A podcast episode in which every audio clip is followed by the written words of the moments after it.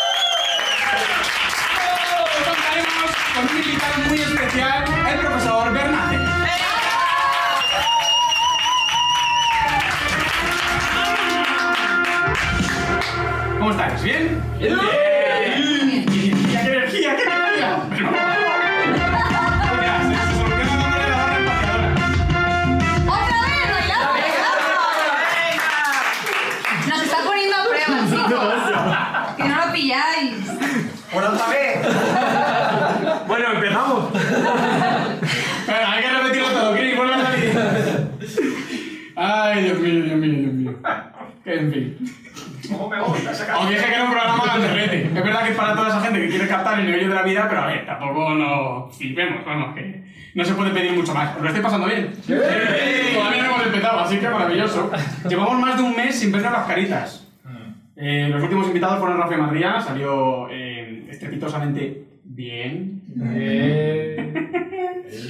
Eh, os preguntaréis, ¿qué ha pasado en todo este tiempo? Pues nada, la verdad es que no, no ha pasado nada. Todo sigue igual. ¡Ah, bueno, no, no, no! ¡Han quitado lo de la mascarilla! Han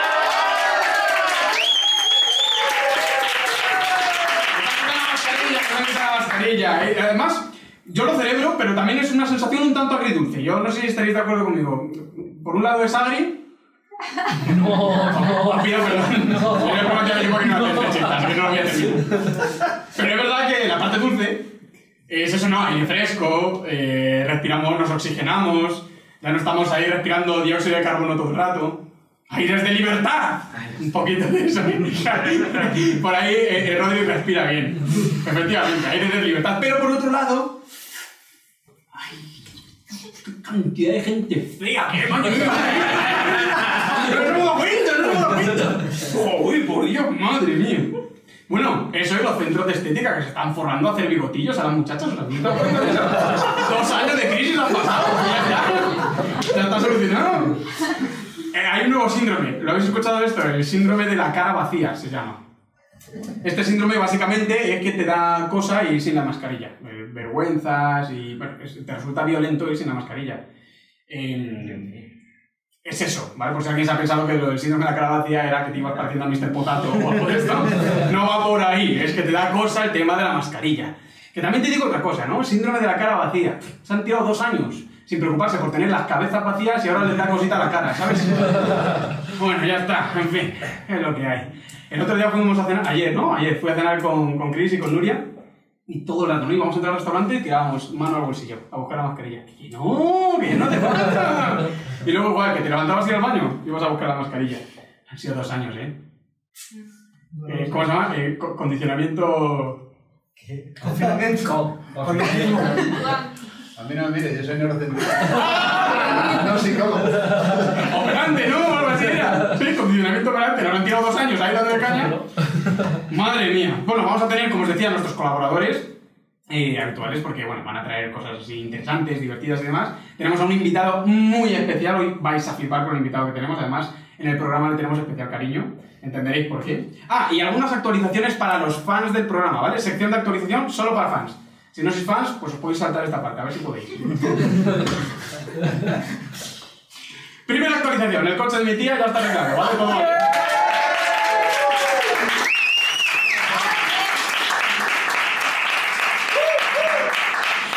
Ay, segunda actualización. Yo sé que a los fans os gusta mucho el backstage, os gusta que subamos las cosillas a, a TikTok, Instagram y tal, y que se vean pues, eh, lo ruinoso que es todo esto por detrás, las cosillas que le van ocurriendo al equipo, los bailecitos de TikTok y todas estas cosas, ¿no? Eh, entonces, bueno, os voy a actualizar un poquito de lo que hay aquí detrás. Eh, en, en este último mes, pues hay, ha habido una suerte de circunstancias que nos están complicando ir al ritmo que nos habíamos marcado. Esto es así, pues claro, somos- tenemos nuestra vida personal y oye, pues van surgiendo cosas. Dicho esto, aunque ahora mismo no podemos mantener el ritmo que queríamos, sí que queremos seguir al pie de cañón para vosotros, porque yo sé que esto os mola. ¿Qué es lo que puedo anunciar? Pues que dentro de poco va a venir un nuevo formato del programa, muy pronto lo vais a tener, vais a ver en qué consiste, pero también hay que decir que va a ser sin dejar de lado este late night show, ¿vale? Este fiestón se queda.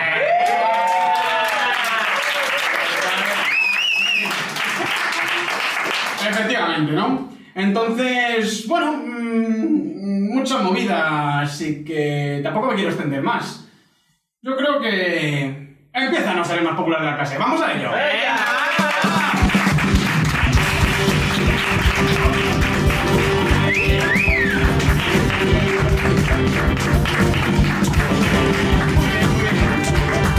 Bueno, a ver, ¿qué tal de luz? ¿Estoy guapete? ¿Se me ve bien? Estás fantástico. Oh, ¡Guapo! Fantástico, fantástico. Bueno, pues entonces lo que viene ahora es bastante chulo. Tenemos a nuestra colaboradora especial. Va a venir a hablarnos de algo muy interesante. Y me encanta decir esto porque es un salto de fe. Yo doy por hecho que algo muy interesante, no sé de qué va. Esto pasa siempre, esto pasa siempre. A mí me pasó un trozo de guion. Y es el que he escrito yo, así que tú imagínate. Así están las cosas. Pero bueno, aún con todo os voy a pedir un fortísimo aplauso para Nuria Casado.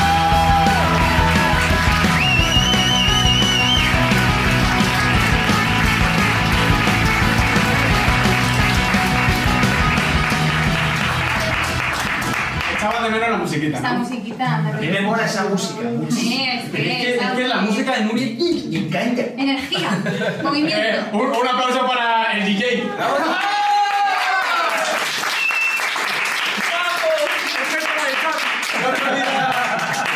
Fíjate cómo será la cosa que teníamos antes DJ y ahora tenemos DJ, o sea, que imagínate cómo va la cosa. Adelante, Nuria, por favor, ¿qué nos traes?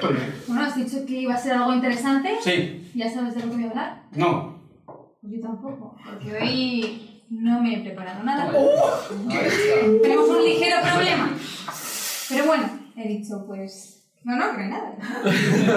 Pero es una tinta, es una tinta. No sé si me gusta esto. Es una tinta. A ver, a ver, a ver, entonces qué. No sé, se me ocurre que podemos hablar de lo mínimo. De, lo mi- lo- De minimalismo, de minimalismo. por ejemplo. Eh, no me importa el más mínimo. es broma, broma, por favor, adelante. Sí, sí, sí, claro que sí. Me gusta, me gusta. ¿Te apetece Me, me, tiene- eh, me pone perspectiva, adelante, sí, me gusta. ¿Tú qué, o sea, qué, qué imagen se te viene a la cabeza si yo te digo minimalismo? Un mueble vacío. Vale, a Es lo primero que se me ha venido a vosotros si yo os digo minimalismo, Japón. Simplificar. Orden. Pantomima.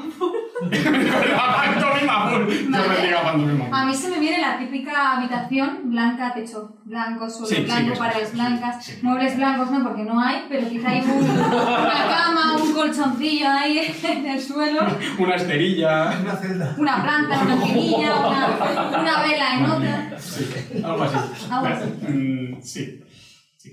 ¿Eso, ¿Es eso el minimalismo? Pues, bueno, puede parecerse, al final es, según la RAE, la tendencia a reducir y ir a lo esencial, eliminando lo superfluo, lo superficial. A ver, es cierto que me he preparado algo porque yo siempre... Joder, que eso. Vale, no os preocupéis, no os preocupéis.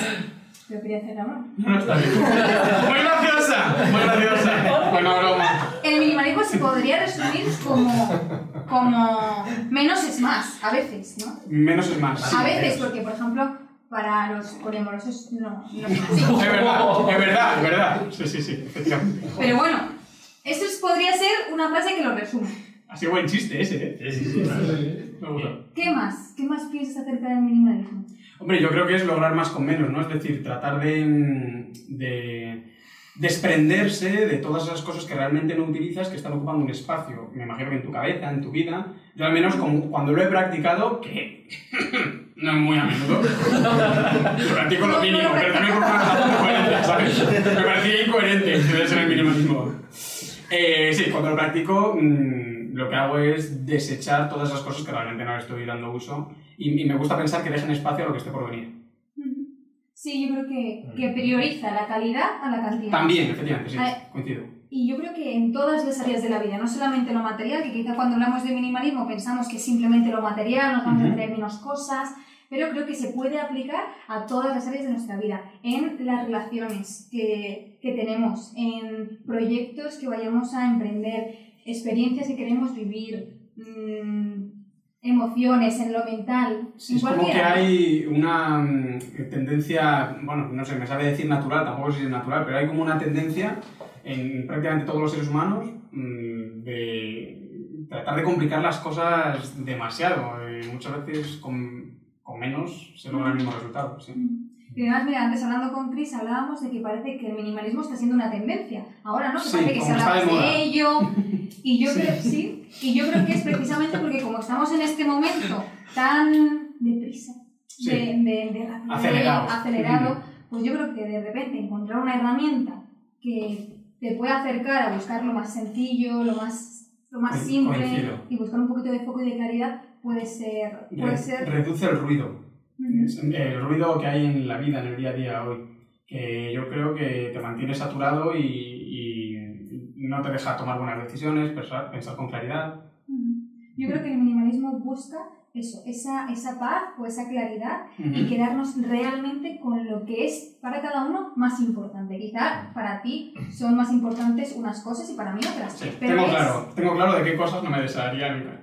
Claro, pero lo tienes claro. Ahí, ahí está, ahí está la Pero son importantes para mí, mis libros. Ujú. Que la verdad que cuando hablamos de minimalismo la gente me dice, ¿pero tanto libro? Digo, ya, vamos a ver, yo puedo ser minimalista en muchas cosas, pero mi libro no me los toques, por favor. Decirte que no me compro un Kindle porque quiero tenerlo ocupando un espacio en la estantería. Yo creo que es, o sea, que eso, que es una herramienta. Que igual te Claro. sirve, igual no te sirve, igual te sirve para algunas cosas, para otras no. Es una herramienta como tantas otras. Y Depende de los objetivos, de... de Y el momento de tu vida. Del momento vital, sí. Quizá ahora Coincido. te viene bien aplicarlo para algunos aspectos y para, y para otros, ¿no? Sí. Y eso es, es así. Sí, completamente de acuerdo. Pero también que no es una cuestión identitaria, no pues soy minimalista y, y ya eso mm, determina mis acciones. Es una manera más de vivir, te digo yo. Es una herramienta más, igual que puede ser un coche o una llave inglesa, básicamente. Ay, yo soy más de la llave Allen.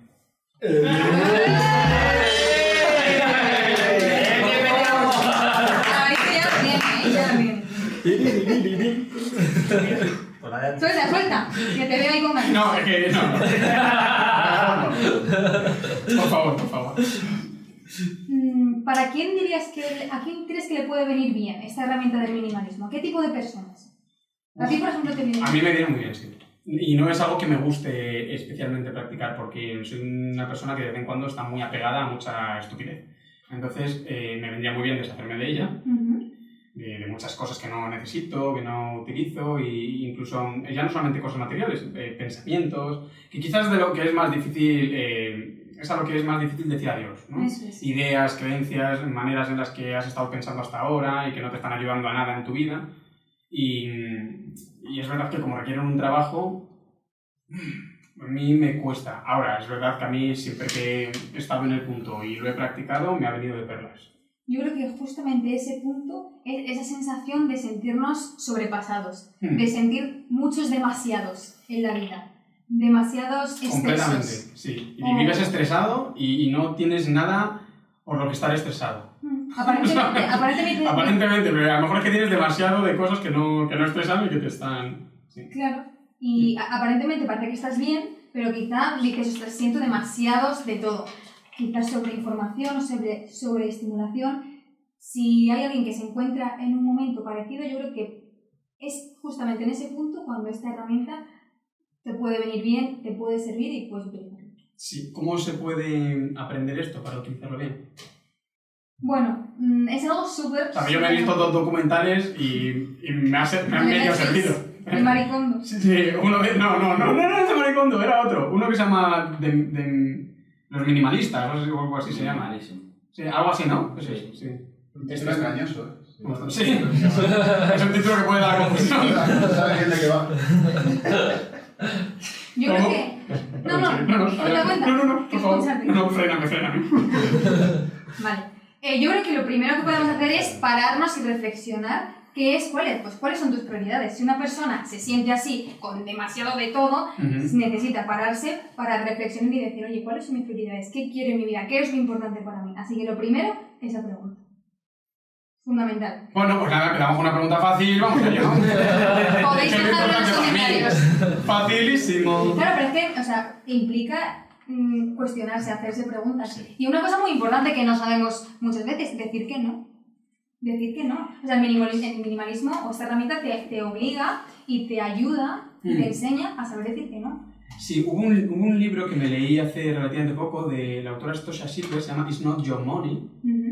Eh, eh, a mí este libro me ha gustado mucho. Una de las perspectivas que da en un momento dado habla de cuando tienes em, esta, esta pulsión interna de querer comprarte algo. Pues dices, hombre, si yo tengo que vivir en la abundancia, pues ¿por qué no me voy a comprar cosas y, y demás? Te compras pues muchas cosas, ¿no? Al final vas llenando tu vida de, de estos... Y, y de lo que te habla es de que no estás, no tienes que privarte de cosas, tienes que entender por qué hay cosas que sí que merece la pena comprar y en momentos determinados y por qué no. Y la mejor manera de entenderlo es verlo como un niño. Un niño siempre te va a pedir, cómprame esto, cómprame lo otro, ¿no? Tú vas pasando por ahí, por el centro comercial, niño, yo quiero esto, ¿me compras esto? Mamá, ¿me compras esto otro? Y tú a tu niño no le vas a comprar todo, porque es mal criarlo y, y- y le estás haciendo mucho mal. Le haces mucho mal. Y, y no a largo plazo, al, al corto y al medio, porque eh, en tres semanas va a estar aburrido de que le compres siempre cosas y encima no vas a saber frenarse, no vas a ver cuál es la causa y te va a seguir pidiendo más. Es un desastre, ¿no? Entonces, para evitar ese desastre, por amor, le dices que no. Entonces es la misma manera por la que tú tienes que saber decirte a ti mismo que no, por una cuestión de amor. Y esta es toda mi reflexión. Muy bien, muy bien.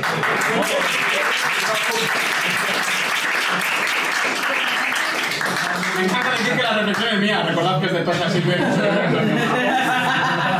Venatosa. Fin de la cita. Súper.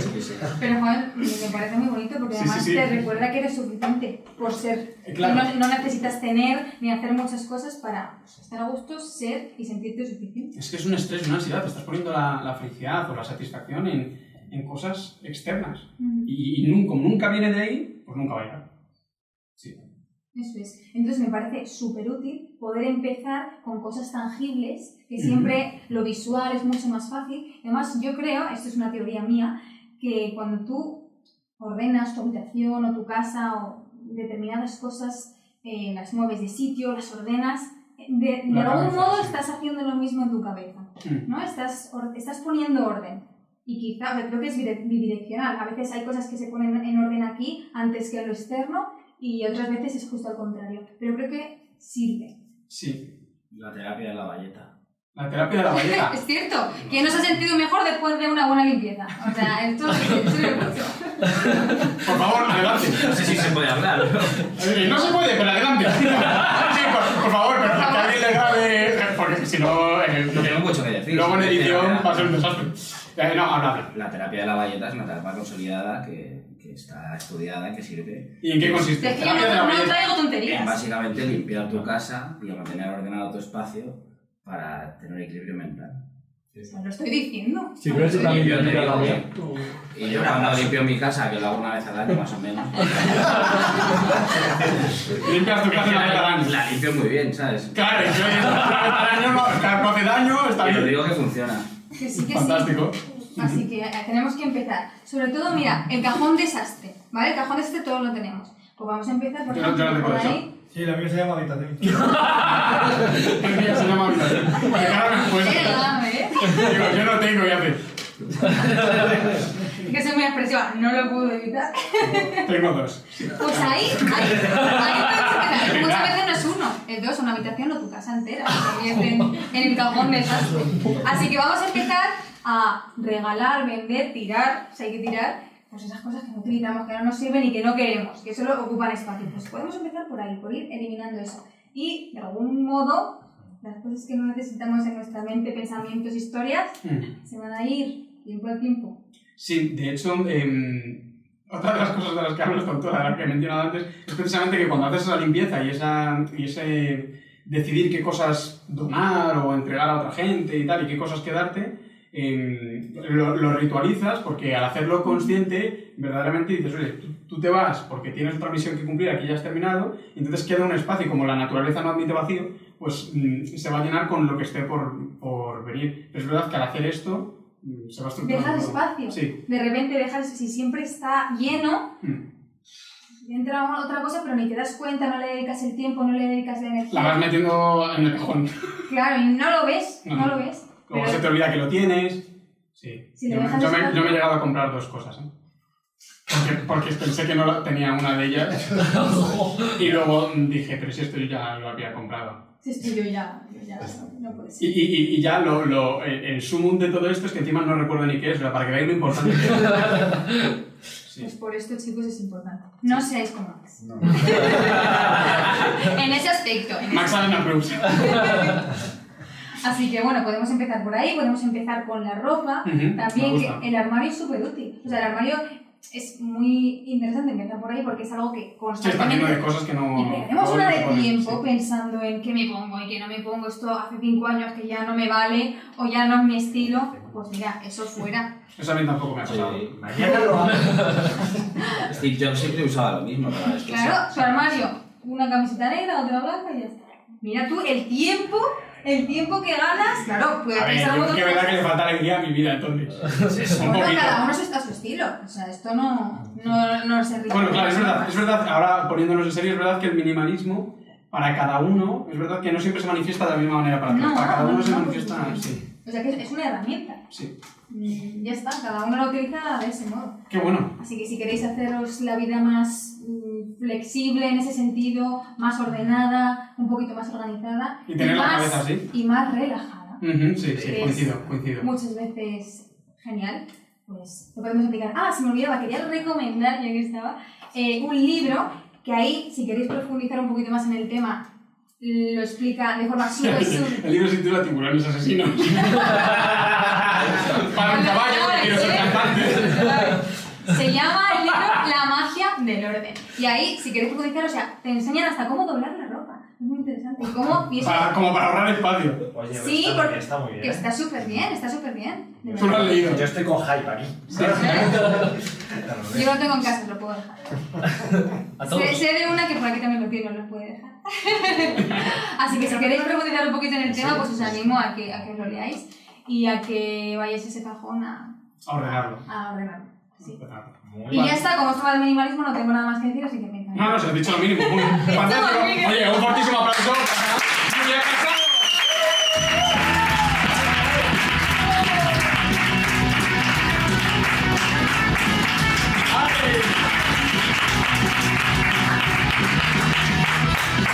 Y yo que pensaba que un cajón desastre era un cajón donde guardaba las cosas de costura. Bueno, pues. Um, Tin, tin. y hoy en la nueva clase de cómo hundir tu reputación. bueno, a ver, vamos a ponernos serios, ¿eh? Ya está bien. Mucho cachondito yo por aquí. Lo primero, ya era el momento de traer a nuestro invitado. Hay miedo. Quiero sacar al chaval del sur, por favor. Por favor, llevamos a Cristiano Ronaldo, ¿verdad? Ya os lo dije que no lo tenemos que ¿Qué hacer. afán de protagonismo ha tenido siempre este futbolista? Yo no entiendo. Bueno, ahí viene una eminencia en el mundo de la investigación. Es director científico del Centro Internacional de Neurociencia y Ética de Madrid. Miedo. Escucha, No más letras. profesor de la Universidad de Navarra, investigador del grupo Mente Cerebro de la propia Universidad de Navarra, de- del Instituto de Cultura y No Sociedad. lea lo mismo que antes. No, Vale. no. No se te está olvidando ser minimalista.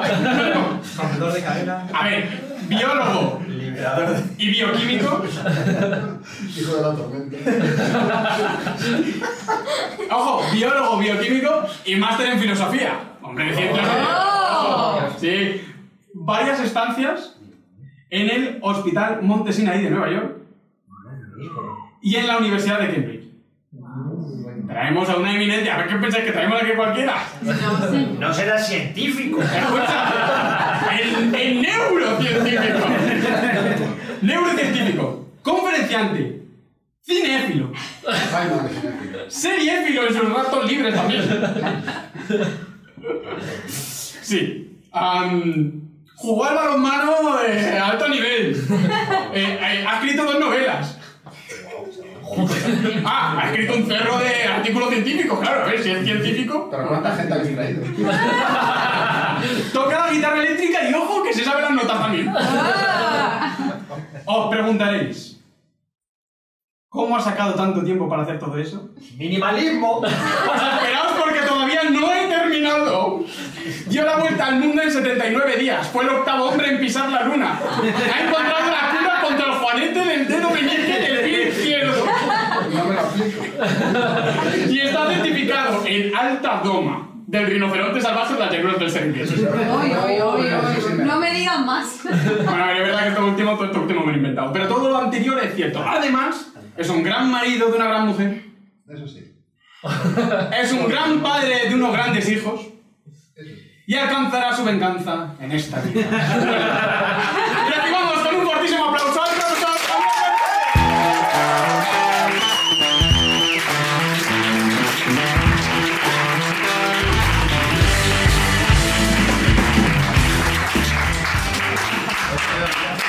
fácil, ¿no? Fácil, eh, eh, puestas las expectativas. Está todo, vamos. Está hecho ya. Ya está, nos están dando en persona. Sí, ¿qué puedo decir, profesor?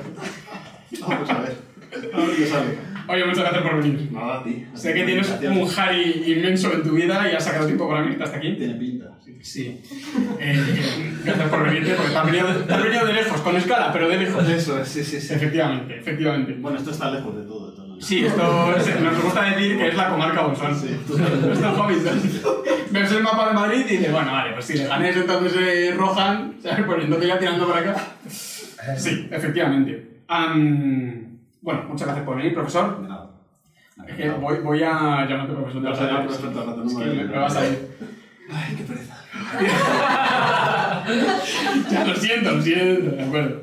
Javier, Sí. ¿Qué tal? ¿Qué tal, Max? Encantado de estar aquí. es que me hace mucha ilusión que hayas venido porque fuiste profesor de Xavi y profesor mío en la Universidad de Navarra.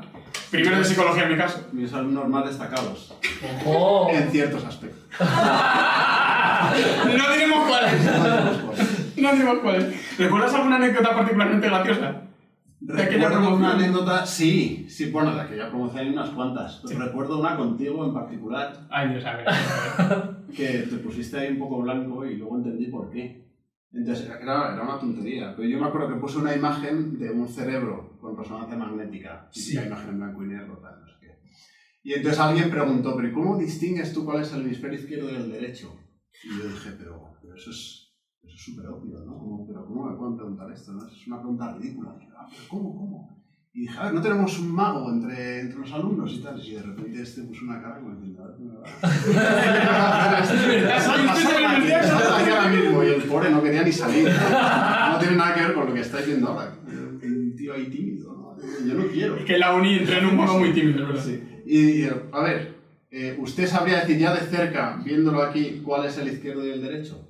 Se quedó un poco. Dice, ah, ya sé. Ponía en un lado una L. Claro, Entonces ahí ya el pobre se relajó. Ya, hay que Es una de las anécdotas más estúpidas. Es verdad, ¿eh? ¿cómo se me había olvidado eso? Bueno, claro, porque tuve que borrarlo de mi cabeza para seguir siendo. Para seguir, pero por una cuestión de autoestima. Y, hombre, eh, y yo recordábamos el otro día cómo nos explicabas la, la transmisión eh, Ah, sí, electroquímica neuronal con Juego de Tronos. Juego de Tronos. Muy divertido eso. Ahora ya no ven Juego de Tronos. O sea, ¿qué ven ahora? Ahora Bob Esponja. Digo con Calamardo y, y otro personaje de Bob Esponja. Los demás. Por Dios, por Dios. No, no, no sé, no. No, no quiero ofender. No, no, No sé qué ven, no sé qué ven. si no hay malentendido, no hay ofensa. Entonces igual puede haber ofensa.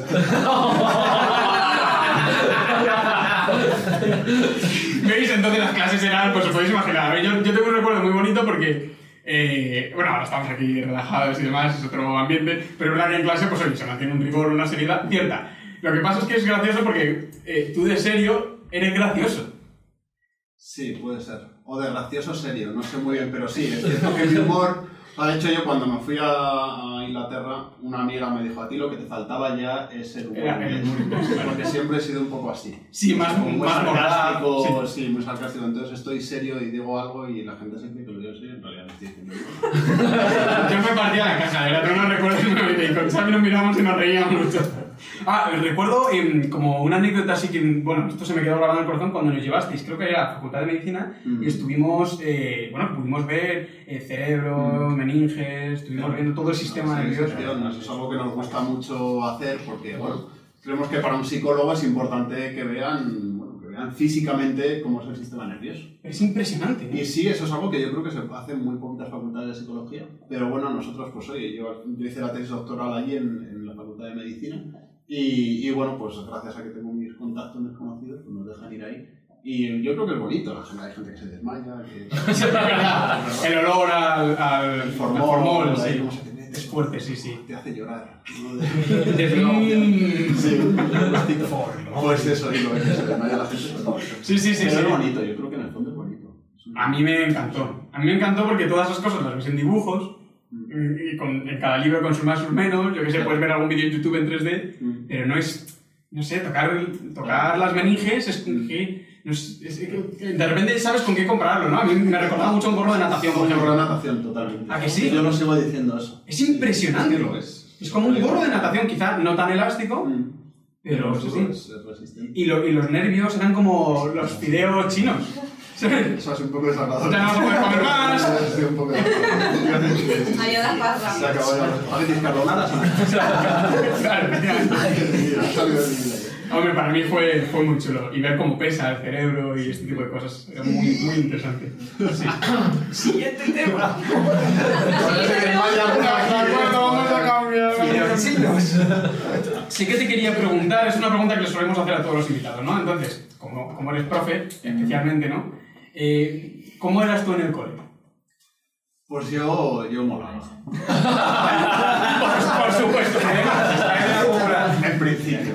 No voy a, o sea, no voy a vender la típica historia de, ah, yo era mal estudiante, era un macarra pueblo. Nada, Tú molabas. Yo era un niño bien, era un niño bien. Entonces yo sacaba buenas notas, pues, el típico delegado, subdelegado de la clase, pues Pues bien, ya te digo. que- Luego es cierto que, claro, llegó la adolescencia y llegó un poco mi declive. que Vamos, ¿quién no experimenta ese declive? Por eso, por eso, es normal, pues ya ves, yo que sé, que también tus amigos, pues yo que sé, pues empiezan a, o sea, ya el que mola, pues es el que se emborracha y tal, el que yo, pues en principio no me hacía gracia eso. Entonces, pues ahí eso, empiezas a ver ya un poco como que te quedas atrás, en, cierto sentido. También, yo que sé, pues todas las, las materias se vuelven más difícil, ya no puedes sacar tantas buenas notas en todo, ya tal. Yo sabía, mm, vamos, desde los últimos años ya en el colegio que iba a estudiar fuera, seguro, porque quería estudiar biología. En Toledo, donde estudiaba yo, no había biología, pues sabía que probablemente me iba a ir a Pamplona, donde estaba mi hermano. Entonces también tienes esa sensación como de, Mm. esto es la recta final. Sí, como que va- vas a decir adiós a esa etapa. Sí, sí, sí. Entonces yo creo que ahí eso, es como que te quedas un poquito atrás. Pero molaba. Yo. yo. molaba, lo veía un poco de, de pero... ¿Cómo es esto que estuviste jugando al balonmano? Jugar, yo jugaba al balonmano de toda mi vida, desde que tenía 6 años. Yo creo que jugaba al balonmano. Ahí los maristas pues había un, buen equipillo. Y, y nada, y bien, pues jugué hasta los 18, jugué del, del tirón y la verdad es que muy, muy bien, muy contento. Luego tuve un parón cuando empecé la universidad, pero luego tuve, acabé con una experiencia también muy bonita, es que estuve jugando en Estados Unidos cuando estuve en Nueva York que claro que ahí el nivel es como es patético o sea, ahí- o sea, es a nivel a nivel organizativo de clubes es patético pero a nivel individual es muy bueno porque claro yo, estu- yo vivía en Nueva York. Mm, y ahí en Nueva York pues viene gente de todos los países entonces yo estaba jugando pues gente de los, de los Balcanes con gente de Francia con gente de Polonia de gente de Alemania que es gente con mucho nivel. Entonces ahí aprendí mucho. Y en Inglaterra me pasó lo mismo pues en Inglaterra el balonmano es un deporte bueno, no minoritario es que no existe prácticamente pero lo mismo, pues a Cambridge también va gente de, de todo. Y además te abre mucho porque no. Claro, la gente que juega al balonmano, digo, hay de todo. No hace falta que sea gente de universidad o de investigación, pues hay gente que se dedica a todas las profesiones. Entonces también eso te abre un poquito pues, a lo que es la realidad del, del mundo y de la ciudad. Entonces me lo pasé súper bien los últimos años. Los deportes de equipo molan mucho y suelen, suelen crear estos vínculos. Sí. ¿Conservas amigos de, del balonmano? Pues vamos a ver, bueno, de, de, de Toledo, de la época de Toledo sí, porque sí, vamos, allí uno de mis mejores amigos del colegio también jugaba conmigo al balonmano y de hecho ahora pues es vecino de, de la casa de mis padres, donde voy yo cuando, cuando voy a Toledo, entonces nos solemos ver y tal, eso sí. Y luego sí que te da pena con estos amigos del extranjero, pues yo al final, pues al principio sí que tenía Facebook y tal, y bueno, pues más o menos sí que mantienes el contacto con, él- con ellos. Y es lo que dices tú, estableces unos vínculos en los deportes de equipo que yo creo que son muy importantes. Luego al final, pues eso, pues la vida te lleva por otro lado, eh, dejas el Facebook de lado porque Claro. es un pedorreo total. Entonces, pues bueno, pues al final te separas de ellos. Pero vamos, son los típicos, te diría, son los típicos que te cruzas con ellos y les das un abrazo. ¿verdad? O Sí, sea, porque has vivido mucho con ellos. sí, es, sí, es que es, una, eso es batallar contra el enemigo en cierto modo en la pista, sí, sí. Sí, sí, eso es. Es así. Qué bonito. Es bonito. Em, aprovecho entonces para preguntarte qué espacio ocupa el humor en tu vida. Más allá de las clases, en, en general. Buah, es fundamental. O sea, yo creo. El, o sea, el, el humor en parte. Bueno, yo creo que puede ser incluso una herramienta defensiva, luego se Sí. puede ver desde, desde un punto de vista más psicológico, ¿no? Pero desde luego para mí es muy importante. O sea, luego tú dirigirás la entrevista, pero intuyo que saldrán algunos temas serios. y para mí, pues temas serios, como puede ser el de mi hijo, que saldrá en algún momento, pues solo se puede vivir desde el humor. Desde el amor y desde el Y humor. desde el humor. Desde las dos cosas. Pero sí, es fundamental.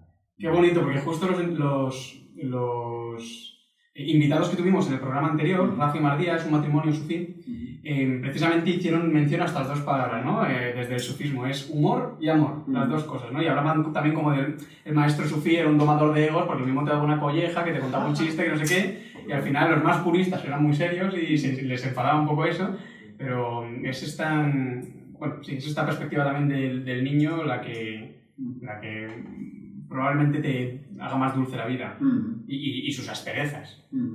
Em, como has sacado el tema, aprovecho ya para preguntarte directamente. ¿Qué le pasa a Iago? Entonces, bueno, mi hijo Iago, que va a hacer ya 8 años, es un niño sordo-ciego, es la primera denominación que, que se le puede dar. Pero bueno, aparte de eso, tiene muchas otras cosas. O sea, él tiene un síndrome polimalformativo, le falta un trocito de cromosoma. ¿Vale? Y entonces eso, pues, eh, bueno, lo primero es que le hace ser prácticamente único en, en el mundo, ¿vale? Porque eso, eh, niños que tengan esa delección, que le falte ese trocito de cromosoma, pues habrá eh, 14, 15, 20 en el mundo, estamos hablando. Y luego encima, pues a cada uno le faltan un número de genes distintos. Entonces, pues sí que comparten algunas características, pero otras son, son totalmente distintas. Entonces eso, pues cuando se habla de enfermedad rara, pues si mal no recuerdo es una persona entre 5.000 o algo así, ultra rara, es una entre 10.000, pues claro, es que nuestro hijo es un entre... No, ti- no tiene categoría. No tiene categoría, no, no, está fuera de categoría, sí, sí. Entonces eso sí que es, eso es una, sido la, es la gran aventura de nuestra vida. Hombre. Sin duda. Me imagino que llega y te la cambia Sí, totalmente. Y además, encantado. O sea, digo, yo sé que a mí no se me puede entender si, si no es como padre de Diego. O sea, cuando estabas hablando, ¿no? Claro. Me estabas presentando y todo, ah, el currículo y no sé qué, tal. Digo, se está dejando más importante. Pues lo he dejado Lo para el final. definitorio. Sí, sí, lo para el final. Un poquito. Pero lo tenías que haber dicho, y esto no vale absolutamente nada. Porque en realidad lo que es es padre de Diego y de Gabriela. Eh, sí, es que, es que es así. Iago y Gabriela. Gabriela, eh, tres y pico. Gabriela tiene tres años y medio y eso Diego va a cumplir, nada, en tres semanas cumple ocho. ¿Se sabe qué es lo que motiva que de repente pueda eh, venir un niño con... Pues no, o sea, es totalmente accidental, o sea, dentro de que sea algo genético, Ujú. pero ha sido, o sea, no es, no es heredable, no es hereditario, ¿vale? Pues eso, claro, cuando, cuando, ¿no? cuando me encontraron durante el embarazo, pues que, que tenía problemas y tal, eh, claro, nos hicieron a nosotros pruebas genéticas, por si acaso, pues, por si acaso, ¿no? De, de alguna manera, pues nosotros somos normales. Eh, pero bueno, pero a, a- a lo mejor había algo heredable. Y no, es, es simplemente accidental. Pues oye, en el momento en el que se dividen los cromosomas, tal, pasa toda la magia de la vida, pues algo no funcionó. Algo no fue bien y se perdió ese trocito de, de cromosoma. Mm, ¿Cómo afrontasteis vosotros la noticia cuando os la dieron? Claro, hombre, al principio es muy duro. O sea, nosotros fue en la ecografía que te hacen pues más o menos en la semana 15 o así. Eso, vamos, desde luego forma parte de las cosas inolvidables. Hay muchas cosas inolvidables, pero desde luego esta lo es, ¿no? Vas a la, vas a la ecografía, claro, hasta ahora, pues imaginaos, ¿no? Una pareja, pues todo guay, un matrimonio normal, bien, ¿no? Y vas con tu embarazo, tu primer hijo, ya, hombre, con una cierta edad nosotros, no éramos unos chavales, pero bueno. Y, y nada, pues vas a la ecografía y entonces es como el, el ginecólogo se tomaba mucho tiempo. Ya nos habían hecho una ecografía y era todo bien. Eh, y entonces esta era como que se tomaba mucho tiempo, ¿no? Mucho tiempo, mucho tiempo y tal. Y le miraba, pues, una ecografía es algo un poco, no sé, que se está viendo ahí, pero intuíamos que se centraba mucho en la cara. Y entonces, no, pues ahí miraba tal y, y ya nos dijo en algún momento, dice, eh, ¿podéis salir, por favor? Eh, que quiero llamar a un compañero. Y claro, y ahí salimos y claro, y ahí hablas, eh, bueno, se está tocando mucho la cara, ¿no? Pues, sí, pues igual hay algún problema de labio de- leporino, de tal, pues no sé, tal. Entonces, nada, llegó el, compañero, volvimos a entrar y dice, mira, es que, o sea, otra vez siguieron mirando y ya dice, mira, es que estamos viendo que es que no, no le vemos, no le encontramos los ojos. Y, pues, claro, porque es pequeño. Eh, es que se, se debería ver bien y no, y no, no le vemos los ojos por ningún lado. Entonces, pues, pues, bueno, mira, esto era un O viernes sea, vino, vino sin ojos. O sea, lo Claro, es, ahí. es lo primero, es lo primero que vieron. Entonces eso dijeron, esto era un viernes, dice, bueno, venid el lunes, eh, ¿no? Y vamos a hacer ya una ecografía como más, eh, más exhaustiva, ¿no? De alguna manera. Entonces, claro, ese fin de semana, imagínate, fin de semana estás, ostras, es, es duro.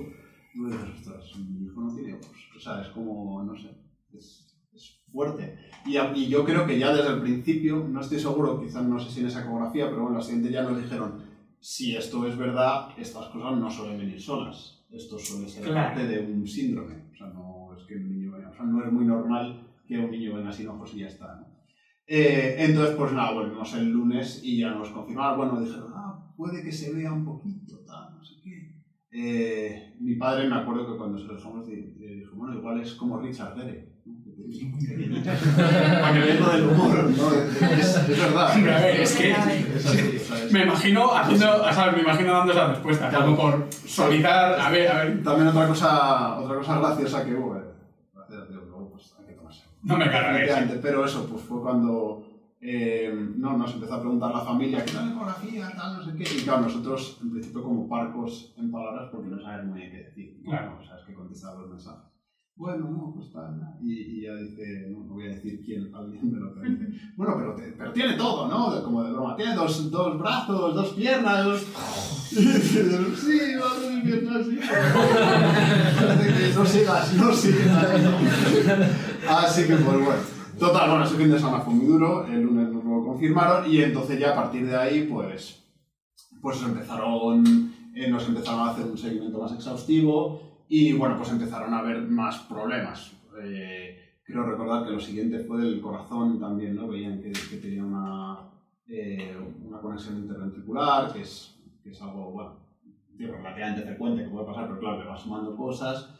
El caso es que durante el embarazo no vieron mucho más, o sea, lo fundamental era lo de los ojos. Entonces yo creo que tú te vas haciendo la idea de que vas a tener un hijo ciego. Yo creo que eso era, era un poco lo que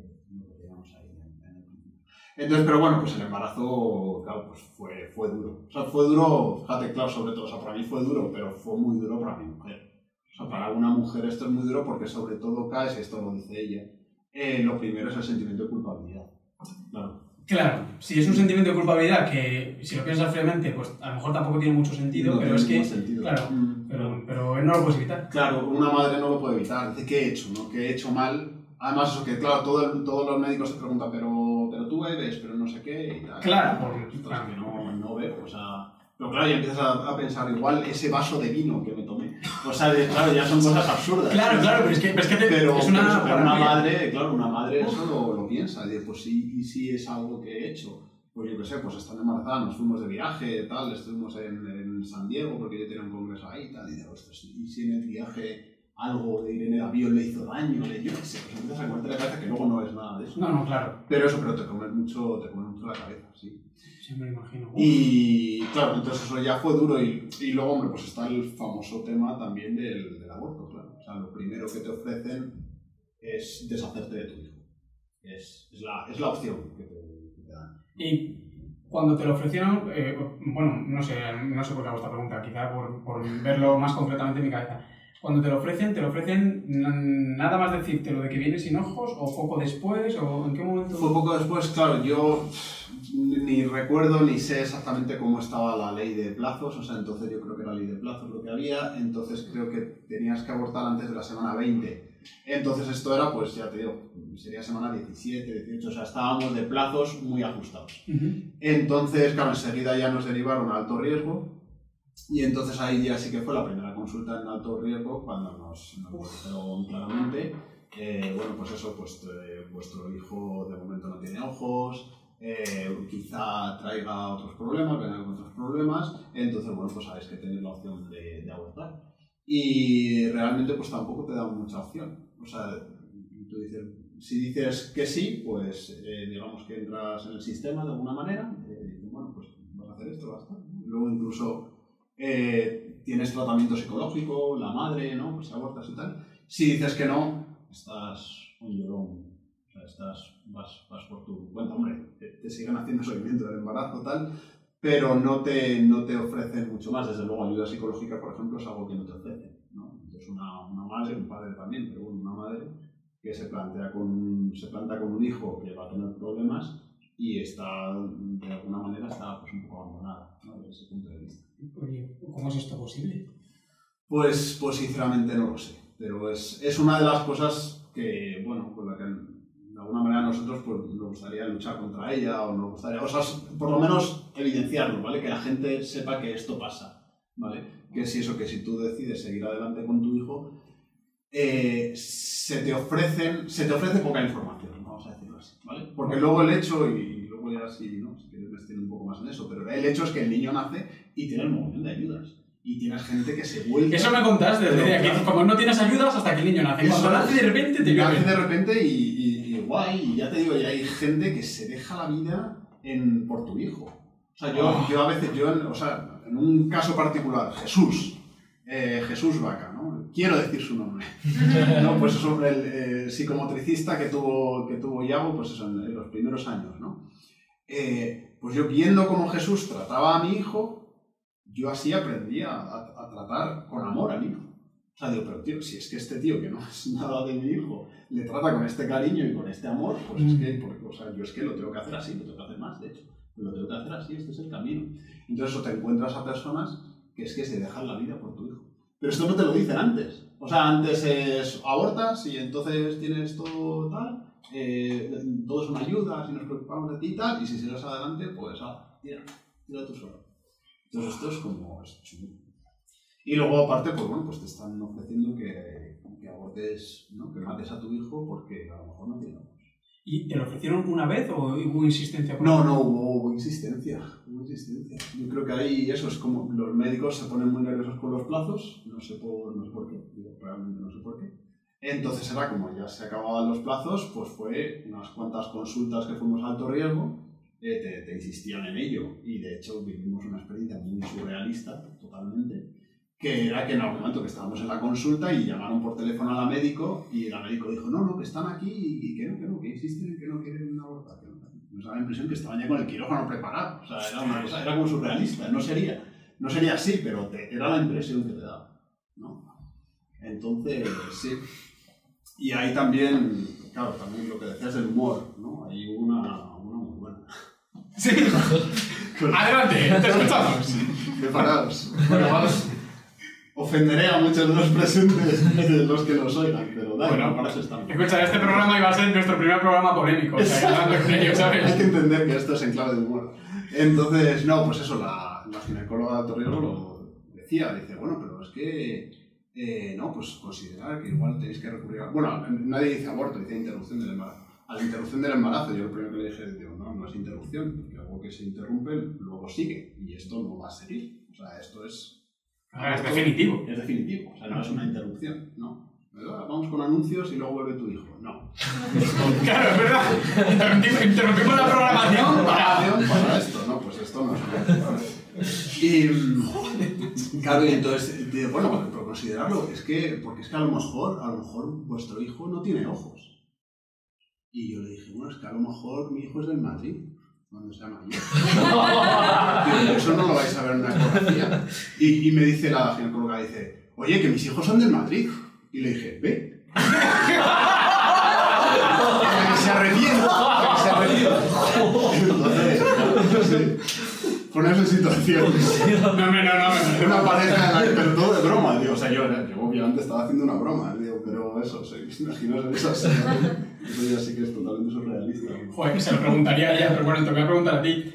Ella. Eh, A la ginecóloga. a tu mujer. A tu mujer, a la ginecóloga. A la ginecóloga tiene otra pregunta. Eh, a ver, vamos a ver. Eh, yo lo que le preguntaría a tu mujer es si ella también eh, pudo tener esos espacios de humor que compartir contigo. O a ella le costó más, o.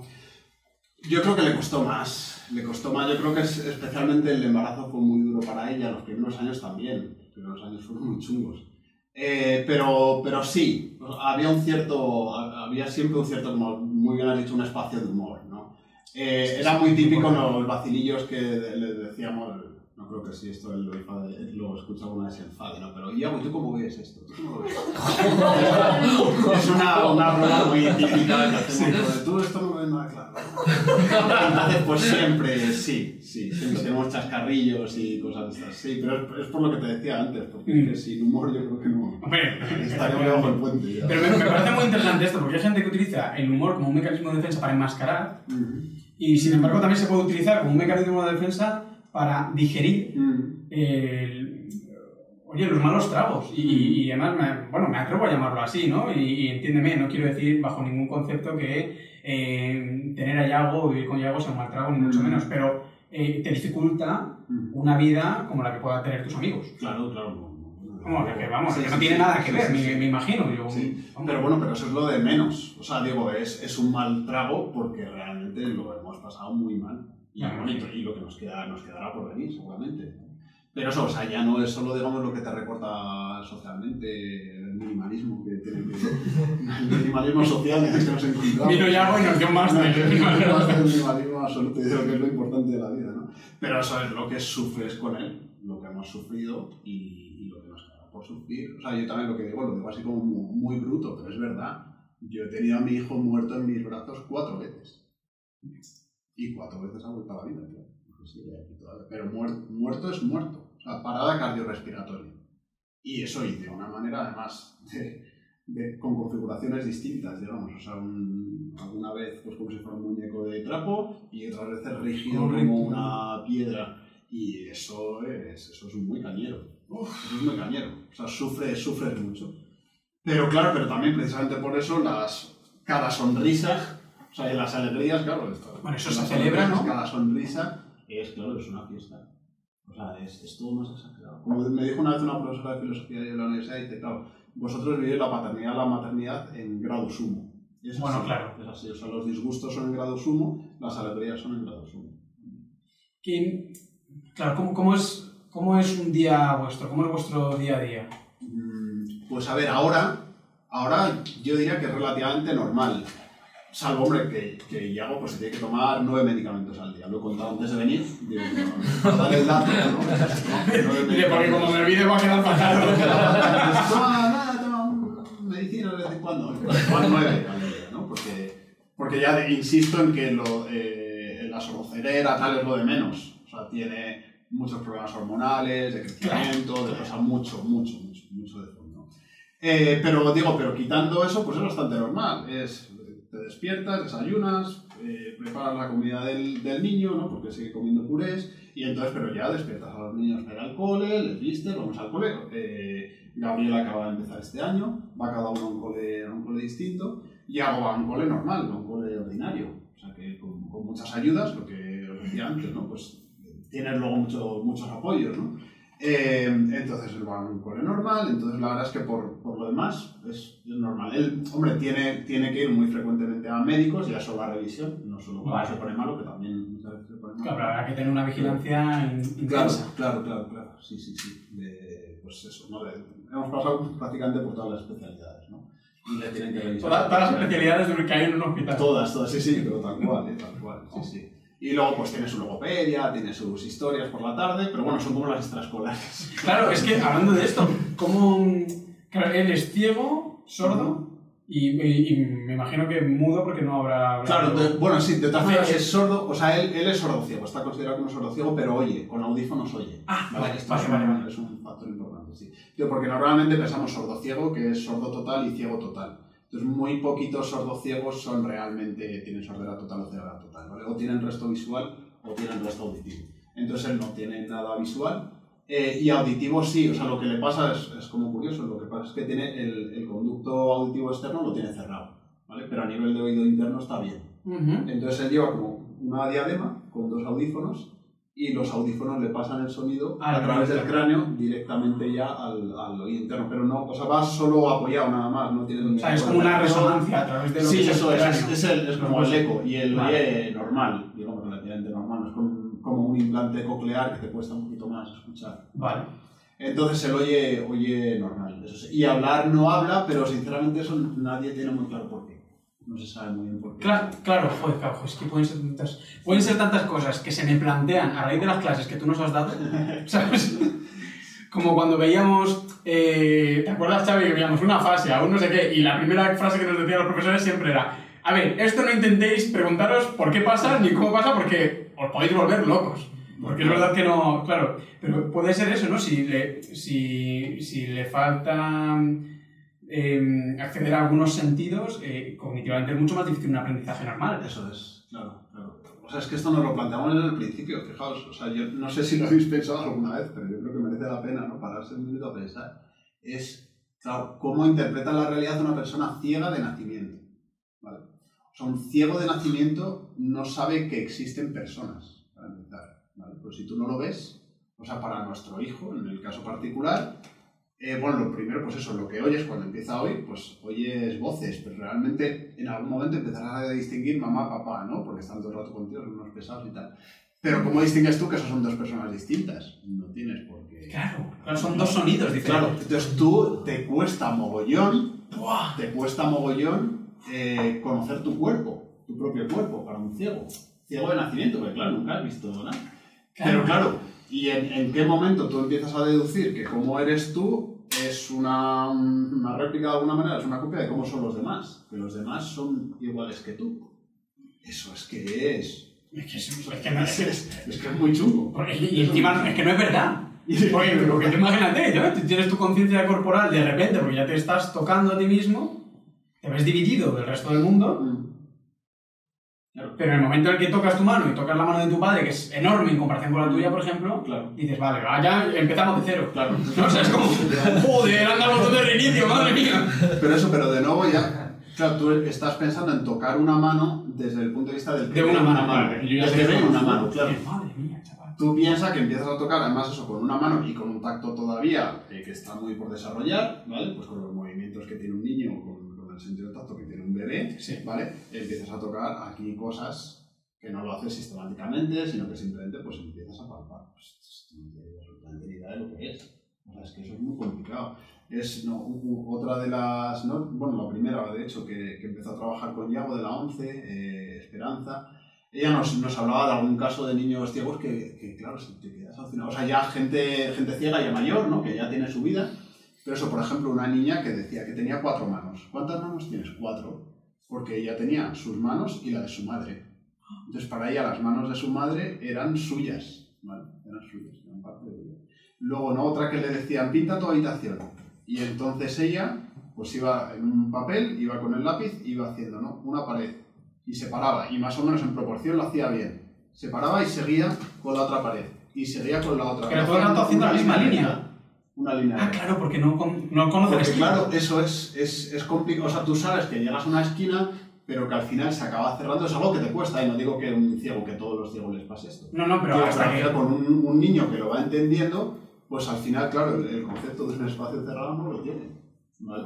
Por lo menos esta niña no lo tenía, ¿no? Lo pintaba de esta manera. Entonces, claro, es que es hacerte cargo de la realidad de una manera muy complicada. Yo lo suelo decir también con el, con el viento, ¿no? El Ujú. viento, o sea, para nosotros el viento pues es algo no. O sea, no le damos más importancia, Claro. más allá de que tiene una teja y te dé la cabeza. Bueno, a mí me, se me ha cargado el huerto. Yo tengo un cabreo. Yo tengo un cabreo, luego te la foto, todo roto, todas las macetas. Se me han mezclado todas las tierras. Yo no sé qué semillas son de qué. Para ti el viento tiene una entidad real. Pero para el resto, para muchas personas, pues no tiene demasiado. Sin embargo, vemos un paisaje y, ostras, pero una montaña. ¿no? Claro. Los árboles, qué bonito, ¿no? Y de hecho, pues yo qué sé, nos mudamos a una casa o a otra por el paisaje que tenemos, tal, lo valoramos mucho. Claro, para un ciego, desde luego, el- claro, o sea, el paisaje le da exactamente igual, pero es que, pero es que a todos nos debería dar igual. O sea, digo, ¿qué más me da el paisaje? Pero es que tampoco no tiene ningún impacto en mi vida, realmente. ¿no? Mi vida orgánica, fisiológica, Claro. el paisaje me da igual. Y el viento, sin embargo, es algo, joder, que te está azotando constantemente, ¿vale? Es algo súper molesto, ¿vale? Es verdad. Entonces, claro, dices, es que efectivamente el, el viento debería ser para nosotros algo más real que el paisaje y para ellos. es- O sea, esto también te hace ver, bueno, cuando hablamos de discapacidad, que yo desde luego no tengo ningún problema en hablar de discapacidad, mi hijo tiene, una tiene muchas discapacidades, es, es discapacitado, eh, pero también eso, pero, pero le tienes que dar ese matiz de decir, bueno, pero también ver la realidad de otra manera, bueno, eso no es una discapacidad. Exacto. O sea, tienes capacidades también, tienes otro tipo de eh, capacidades. sí, que de hecho nosotros tenemos que hacer un ejercicio muy fuerte para llegar a, a comprender pues, un, un tesoro, un tesoro así. Mm, Sí, sí, Pues un totalmente. tesoro así, cómo le damos importancia a muchas cosas que a lo mejor, Mm. eso es lo que has dicho, ¿no? Orgánicamente, eh, biológicamente no tiene ningún... El, paisaje está ahí como si no estuviera porque no lo puedo ni tocar, no, no, no influye. Es curioso. es curioso. Mm. Eh, como has mencionado lo, lo de la discapacidad, es que tengo tantas preguntas que haría y, y tenemos poco tiempo, así que venga, vamos a ello. Voy a hacer esta. Em, una vez me hablaste del sentido que podía tener la discapacidad, porque yo te pregunté, eh, a lo mejor un poco mm, de forma naif o estúpidamente, inocentemente voy a decir, por tampoco tirarme piedras contra mi propio tejado, tampoco hay que pasarse, pero es verdad que dije, pero ¿por qué ocurre esto? ¿no? Es decir, biológicamente, tal, eh, no sé si ocurre en el resto de los animales, si ocurre de una manera tan, tan a menudo o tan exagerada, ¿no? Eh, No lo sé. Sí, o sea, yo pensando sobre esto, claro, eh, pues es muy frecuente ver, claro, no conocéis el famoso libro Los renglones torcidos de Dios, ¿no? Un Mm. pedazo de libro. Pues yo creo que la manera, si uno se pone el casco de, de biólogo, ¿no? De tal, pues dices, pues la gente con discapacidad son los renglones torcidos de la evolución. ¿vale? Pues dices, bueno, pues son errores, eh, ya está, que están llamados además a desaparecer, porque la mayoría de las personas que tienen una, discapacidad no se pueden reproducir, no van a dejar descendencia, entonces pues son errores y tienen que desaparecer y ya está. Y ya está. O sea, el sentido, al final, el final de esto, evolutivamente hablando, es que no ocurrirá. Claro, eso, eso puede parecer, te digo, si te pones ese gorro... Desde una perspectiva solo biológica. bi- biológica radical, vamos a decir, pues uno puede caer en ese error, Vale. ¿vale? Porque, claro, o, sea, luego te, eh, te planteas en la realidad de la evolución. Bueno, pues somos- hasta ahora, por lo menos, ser humano somos la cúspide de la evolución, que esto es innegable, ¿vale? Y no somos ni los más rápidos, ni los más fuertes, ni los más nada, ¿vale? O sea, si nos comparas biológicamente con los otros animales, pues somos pardinos, ¿vale? Básicamente. Es, es verdad. Pero- Está, está- suena, sea, da, da pena Da decirlo, sí. Pero que se sepa, ningún animal tiene un programa como este. Efectivamente. Vale, yo que estoy hecho un animal, profe. Entonces algo tenemos que ellos no tienen, ¿vale? Tenemos algo, podemos decir aquí, aunque esté mal dicho, pero tenemos algo aquí y tenemos algo aquí también. ¿vale? Entonces, claro, o sea, ya no es decir cuál es mi teoría, cuál es la acción, o sea, yo es que lo veo esto muy evidente, ¿vale? Y es que las personas con, con discapacidad, digamos que da igual el valor que tengan en sí mismo. Es que en realidad el valor que tienen es lo que hacen sobre nosotros. Sobre los cuidadores. Nos hacen mejor personas, nos hacen más humanos, nos hacen desarrollar esto y nos hacen desarrollar esto. Entonces nos mejoran como especie.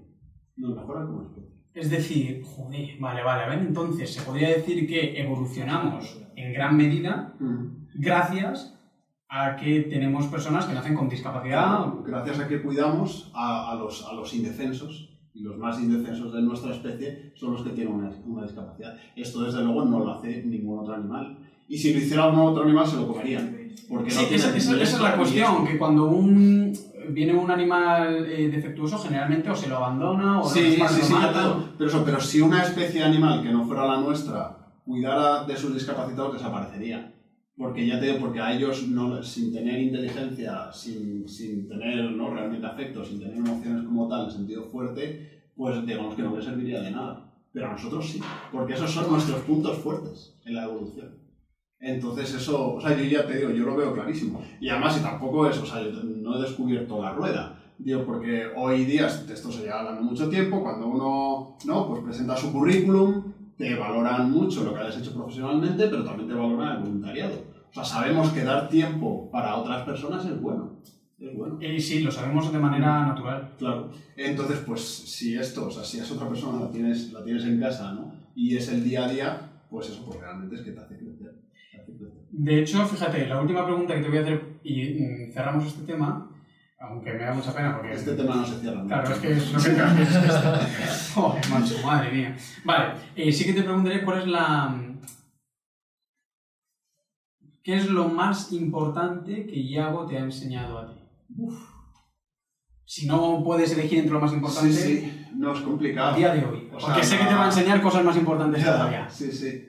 O sea, la- es que ya te digo, o sea, es que es una mejora global. Pero bueno, o sea, la paciencia, por ejemplo. ¿vale?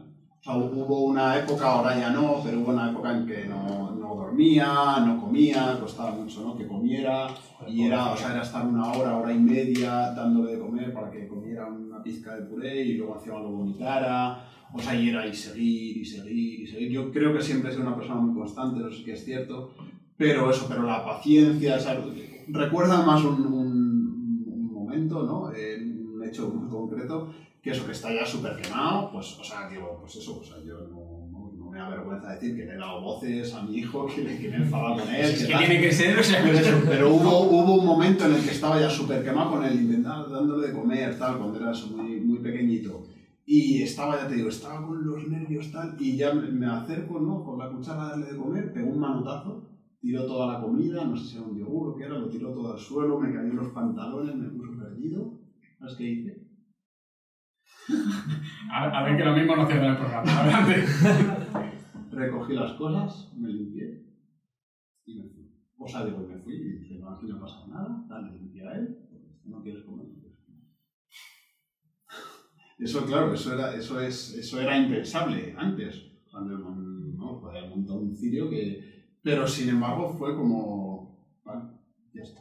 He entendido lo que me he entendido tu mensaje. Ya, vale, ya. Sale bien. Vale, insistente. ya está. Entonces, esto, si esto lo, no, lo extrapolas a todo, pues yo creo que eso es la paciencia. Pero bueno, luego, o sea, miles de otras cosas, ya te digo. O sea, en- entiendes el sufrimiento, entiendes mejor el sufrimiento, tanto el suyo como el mío, eh, ¿no? como el de toda la familia, le das, le das un mayor sentido, o sea, ya te digo, es que es, es global, es global, es complicado elegir una cosa. Pues que psicológicamente tiene que ser un desafío, pero a la vez mm, tiene que ser una terapia. sí, una terapia de choque. Una terapia de choque, sí, sí, sí. Terapia de alto impacto. Sí, sí, totalmente. La gente caminando por ahí por el fuego. Menudos idiotas. Bueno, pues eso sí que es terapia. Eh, bueno, yo creo que a estas alturas nos ha quedado claro que mm, neurocientífico, mucha ciencia todo lo que tú quieras, pero al final también eres un hombre eh, de espíritu, de letras, eh, hay arte ahí. Hay arte, sí, hay arte. Entonces, como eres... Hay humanidad. Hay humanidad. No eres, un- no eres un robot que solamente piense en, en números y en Excel. Sí, no, no. Está claro. Pero como hombre de letras y de ciencias, eh, porque sé, me consta que también eres un hombre de fe y de ciencia. Entonces, moviéndonos a ese campo, me gustaría preguntarte, porque en un mundo en el que cada vez se da más por hecho que la ciencia como que desbanca a la religión, Ujú. ¿cómo logras tú integrar estos dos aspectos? Sí. Pues a ver, o sea, esto eh, te, te sale como responder un poco de manera macarra. ¿Y qué? O sea, ¿qué pasa? ¿Qué pasa con la, con la ciencia y la? ¡Te reviento! ¿Qué, de verdad? A decir, ¿qué? Ver, dime, dime- dime cuál es el problema. Porque es Claro. que, porque es, que es, es- O sea, yo digo, o sea, digo, obviamente entiendo, eh, entiendo que esto sea un problema, ¿vale? Y en- entiendo que esto incluso preocupe a la gente. Digamos que viéndolo desde dentro, es que sinceramente eso es que no lo veo como un problema. No lo veo como un problema. O sea, tú no lo vives como un conflicto. yo no lo vivo como un conflicto en absoluto y con mucha otra gente que está en, en mi situación. Pero también es cierto, o sea, yo agradezco también el sitio en el que trabajo, eso es verdad. Yo estoy en, en la Universidad de Navarra, donde, bueno, pues ni todo el mundo es católico, ni nadie te va preguntando si eres católico o no, pero por lo menos es un ambiente amigable, desde luego, o sea, es una universidad católica y es un ambiente amigable con el catolicismo, y entonces tú, o sea, pues puedes ser católico y no pasa nada. Claro, yo sé, eh, hay colegas ¿no? que, que están pues, en, en otras universidades o incluso en otros países y tal, y, y claro, y que esto lo sufren, esto lo sufren, efectivamente. Pero claro, pero el tema es, ¿y por qué lo sufren? ¿Qué hay que sufrir? Pues es que todo esto es una historia que se ha vendido. O sea, se lleva vendiendo desde el siglo XIX, básicamente, quiero decir, el de los mayores científicos que ha habido eran monjes o Mira, católicos Esto o... hay una serie de. Mendel era un monje, ¿no? El de los guisantes de Mendel. Sí, sí, pero esto hay, hay una serie de libros que, que dirige Juan Arana, él es catedrático ya jubilado de la Universidad de, de Sevilla, es filósofo, que es sobre la cosmovisión de los científicos, lo ha hecho del siglo XX, del XIX, del- ahora está en el XVIII, acaba de publicarla el XVIII, de hecho presenta el libro el, el martes. Eh, nos dio una charla, vamos, hizo la presentación del libro hace poquito en, en, en nuestro grupo. Entonces, eh, creo que en este libro en concreto del siglo XVIII, él presenta eh, 38 científicos, me parece. Ok. 38 científicos. Eh, no recuerdo los números, pero vamos, te digo sin temor a equivocarme que el 60% o 70%, por ejemplo, eran abiertamente católicos, reconocidamente católicos. Eh, bastantes de ellos, o sea, de los restantes, eh, no se habían manifestado cuál era su fe, ¿vale? Eh, ateos, ¿sabes cuántos había? ¿Ateos reconocidos? Cero. Cero. Entonces, ¿por qué ahora en nuestra era se vende tanto esta idea de que... Esto al, al parecer empezó en el siglo XIX, no sé muy bien por qué, no qué, pero empezó a venderse la historia de los siglos atrás, sobre todo, como que había un conflicto entre la ciencia y la religión. ¿vale? O sea, ha sido lo que llaman la, la historiografía, es una manera de escribir la historia. ¿vale? Ya te digo, si uno va a la historia de esos científicos, ve que no existía tal conflicto. Digo, por el motivo que sea, yo no lo sé, seguro que es sabido, y Juan Arana no lo puede explicar muy bien, se vende esa idea de que hay un conflicto entre la ciencia y la religión, que no es verdad, ¿vale? De hecho, como, como bien nos explicaba él, dice ahí lo que había era la ciencia y la religión se unían, el científico y el religioso se unían para enfrentarse a la filosofía, ¿vale? Que tampoco me da pena, ¿no? Pero- Claro, porque tú eres máster en filosofía. Es que te metes en todo lo que que se enfrente la ciencia y la filosofía, pues tampoco me gusta, ¿no? Entonces, para el siglo XVIII era lo que pasaba. Científicos y, y teólogos se unían, o sea, tenían un modo de pensar parecido, y a, a quien se enfrentaban era la filosofía. La historia esta que te venden era filosofía y ciencia se unen para luchar frente a la teología. Pero ya te digo, si uno va a las fuentes, si uno va a los autores, se encuentra que no es. ¿Qué, claro, ¿qué nos pasa hoy día? Pues yo creo que estamos muy contaminados por la idea de, de religión y de cristianismo que hay en Estados Unidos, sobre todo. ¿vale?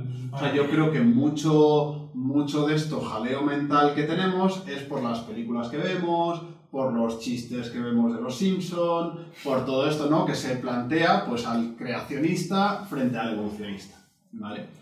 Y eso es algo que la Iglesia Católica Romana tiene superado desde hace muchísimos años. O sea, la evolución es una... Claro, es que aceptada. entonces, en función de la religión o del carisma o llámalo X, sí que puede suponer un conflicto la ciencia contra la religión.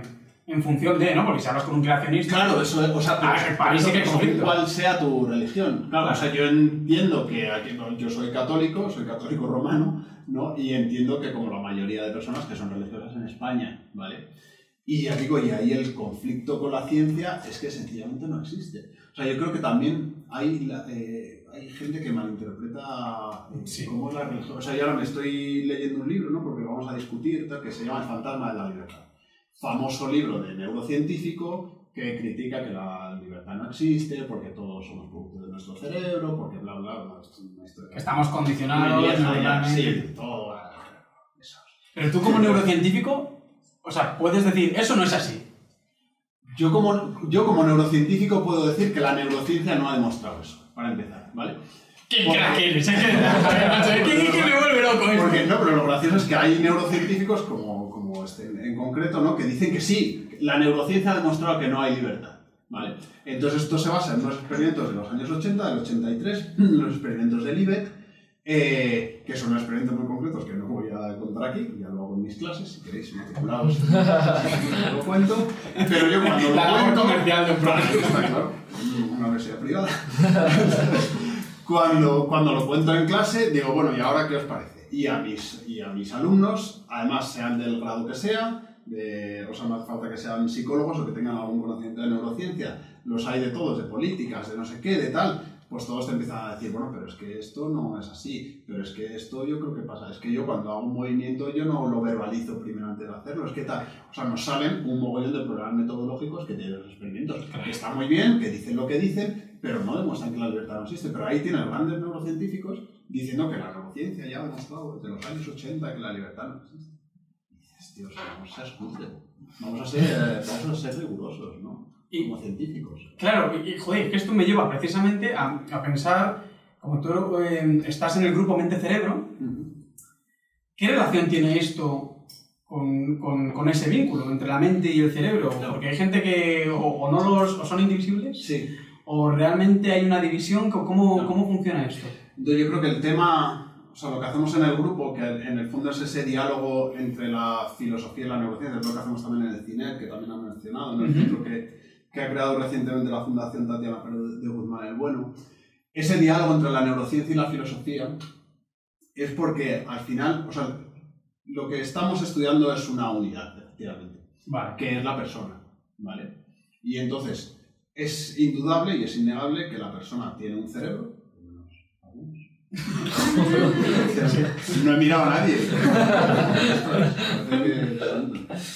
Estaban muy susceptibles. Estaba claro, me estaban mirando a mí, no sé qué les ha pasado. Voy a, voy a cambiar.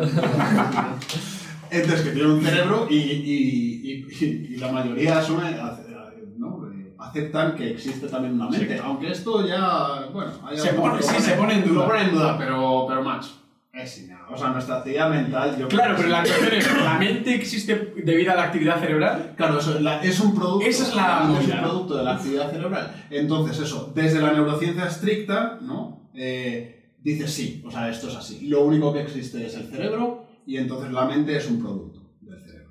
¿vale? Vale.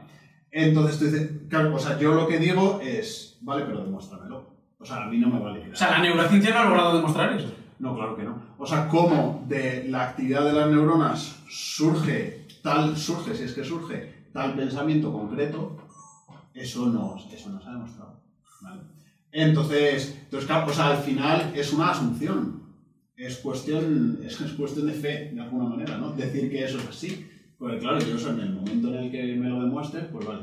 Pero luego, o sea, aquí hay, hay un, digamos, hay, hay un sembrado, hay un huerto, ¿no? También muy, muy diverso. Porque eso está... Lo primero es por qué el cerebro. ¿Por qué hablamos del cerebro? ¿Vale? Porque podemos hablar de, de todo el sistema nervioso, ¿vale? Es verdad, siempre se habla del cerebro, pero al final neuronas... El cerebro, y es cierto, y es el órgano más complejo y no sé qué, vale, tal, tenemos nuestro cerebro, pero parece que el cerebro va, va, no, actúa por su cuenta, y dice, y esto nunca es así. O sea, el cerebro siempre está, lo primero, es en conexión con todo el sistema nervioso, que es la médula espinal, y son todas las terminaciones nerviosas que llevan por todo nuestro cuerpo, Vale. ¿vale? Y luego también con el resto del cuerpo, que no es el sistema nervioso. Y eso yo creo que, además, el- la única manera de entenderlo y de ver que es así es verlo precisamente desde el embrión. ¿vale? Tú ves que en el embrión, de unas celulillas, se acaba formando todo eso. Claro. Entonces no tiene sentido que yo separe el cerebro del resto del cuerpo. ¿vale? Y luego, si luego está la actividad mental y se Pero bueno, digo, eh, por concretar un poco el, el- el tema que has dicho, ¿no? que al final es por qué el diálogo entre la, entre la filosofía y la neurociencia. Pues porque al final el, el avance de la, de la ciencia, de la investigación en general, nos lleva a algo mm, que en ciertos aspectos es necesario, pero que también en ciertos aspectos es muy perverso. Y es la especialización, la hiperespecialización. ¿vale? Entonces uno se centra, yo estudio el sistema nervioso y dentro del sistema nervioso estudio tal neurona y dentro de tal neurona estudio tal canal. ¿Vale? Y entonces te vas hiperespecializando, yo esta enfermedad y este gen, y qué falla para que este gen falle, para que tal. Que es que al final nuestra manera de, de pensarlo es siempre dividiendo. Eso es, eso es. Y eso es un problema cuando tú lo que quieres entender es el conjunto de la persona. Ese conjunto de mente, cerebro, cuerpo. ¿vale? Entonces, por ¿Qué eso, pasa? tú lo que necesitas es formar a gente, formar a chavales, básicamente, que sepan de, de las dos cosas. Que sepan de biología y que sepan del sistema nervioso, pero que sepan también de la mente y ellos son los que van a ser capaces de verlo en su conjunto, de verlo unitariamente. Hablando de neurociencia, neuronas, eh, la parte física y tal. ¿Qué opinas de Freud? Malena, que me hagas esta pregunta. Yo, un tío muy majo. Simpático. Sí, un tío. ¿Alguna obsesión? Está, alguna obsesión. Sí, es como el inconsciente, por ejemplo. Yo siempre me encanta lo del inconsciente porque igual la gente recurre al inconsciente como se puede recurrir a Dios. Entonces, no, es que el inconsciente te ha hecho hacer eso, pues no pasa nada. Por eso yo digo, no, ha sido Dios que te ha hecho hacer eso. Tú, "Eh, ¿qué Es esto?". verdad. Entonces, sí, sí, pero eso, se, se le atribuyen unos poderes al, al inconsciente este Que no es, tío, bueno, tampoco flipes. Aparte es como lo del cerebro, igual que si el cerebro actúa, pues yo actúo porque es parte de mí, el cerebro es parte de mí, pues el parte de mí. Vale, vale, me gusta esto. ¿Por qué no has preguntado por fuera? Pues porque mira, ahora viene la parte práctica, Ah, sido la parte teórica. Entonces ahora viene la parte práctica, atento a esto porque es el 60% de la nota. Vamos a hacer un ejercicio de asociación libre. Vale. ¿Vale? Freudiano. Ya. Entonces, te voy diciendo palabras o conceptos y tienes que decirme el primero que se te venga a la cabeza. Qué. Vamos a ver. ¿Estamos listos? Vale, vamos a ello.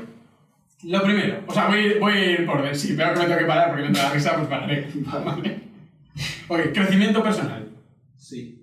Vale, pues a ver, es buena palabra, yo quiero que quiere que diga. Recuerda que responder como no ha sido, o sea, se van gastando. El comodín es... El comodín ya te lo has gastado. Vale, ya me lo he gastado. Eh, vale, crecimiento personal, sí. Pizza de piña. Es una posibilidad. Amigos. Importante. Iron Man. Joder. Iron Man es. No es un ejemplo a seguir. Vale, baño turco. ¿Qué es eso? Muy bien. Toledo. Oh, la, la capital. La capital. Toledo. Daenerys Targaryen. La hija de la tormenta, claro. Efectivamente. por supuesto. Dinero. Dinero. Pues. Carcajadas. Carcajadas. Ok. Fuego. Correr. Pavlov. El mono de Pavlov, que me hace mucha gracia. Junta de la trócola. Coche eléctrico. Alcohol. Lo primero que me ha quedado a la cabeza es drogas. Pero está. Es una asociación libre. sí, sí. Rastafari. Rastafari. Bob Marley, claro. Mm, Salud. Salud. Sí. El objetivo. Sí, no, ahí sería no. El comodín del no. Salud, el objetivo, me gusta. Objetivo. Colacao. Inalcanzable. Mmm, grumos. Me apetece mucho una hora. No, no. Tiempo. Ay, tiempo. Jo. Limitado. Mm, Por desgracia. Los Simpson. Los Simpson. Parte de mi vida. Y no podría estar más de acuerdo. O sea, mi vida es un constante. Anda, como en ese capítulo de los Simpson el Totalmente. Sí, ya eso sí. Sí. Inodoro. Váter. Pterodáctilo. Hombre, claro. Eh, no sé. Pájaro extinto. Diplodocus. Florocus. Reptil extinto. Velociraptor. Blue. Stegosaurus. El de los pinchitos. Triceratops. El que mejor me caía cuando Bucle. ¿Me puedes repetir?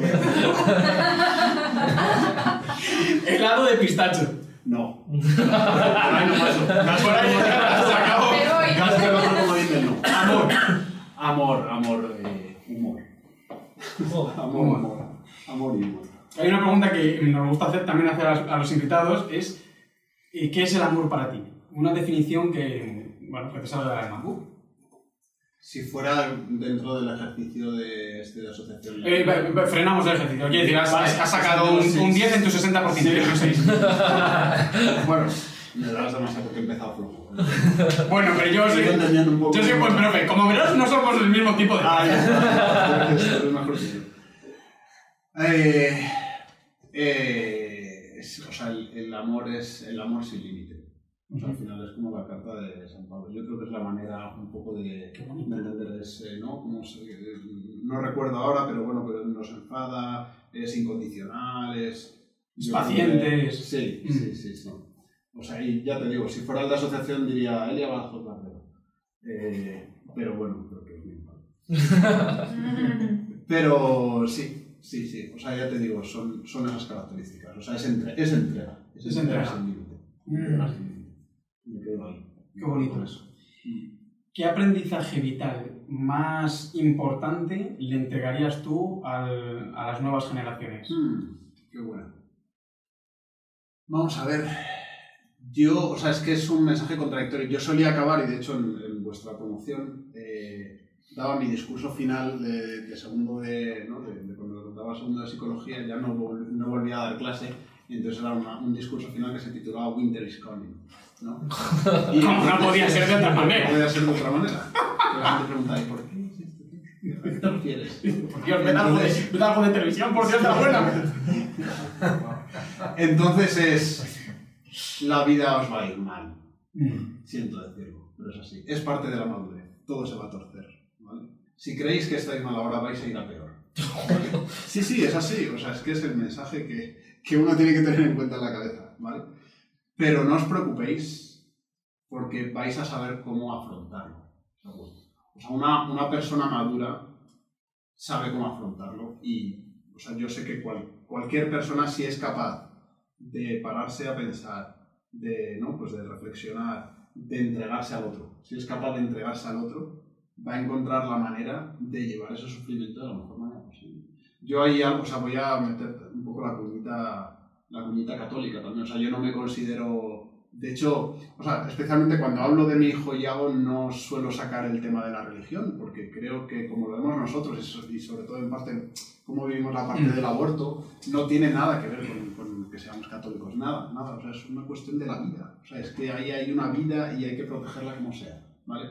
Pero sí que me gusta sacar el tema de la religión en algo en concreto y es en ese, ¿no? en ese aprendizaje que creo que, o sea, a partir, de, aparte- a partir de lo que yo he aprendido lo puedo transmitir a los demás.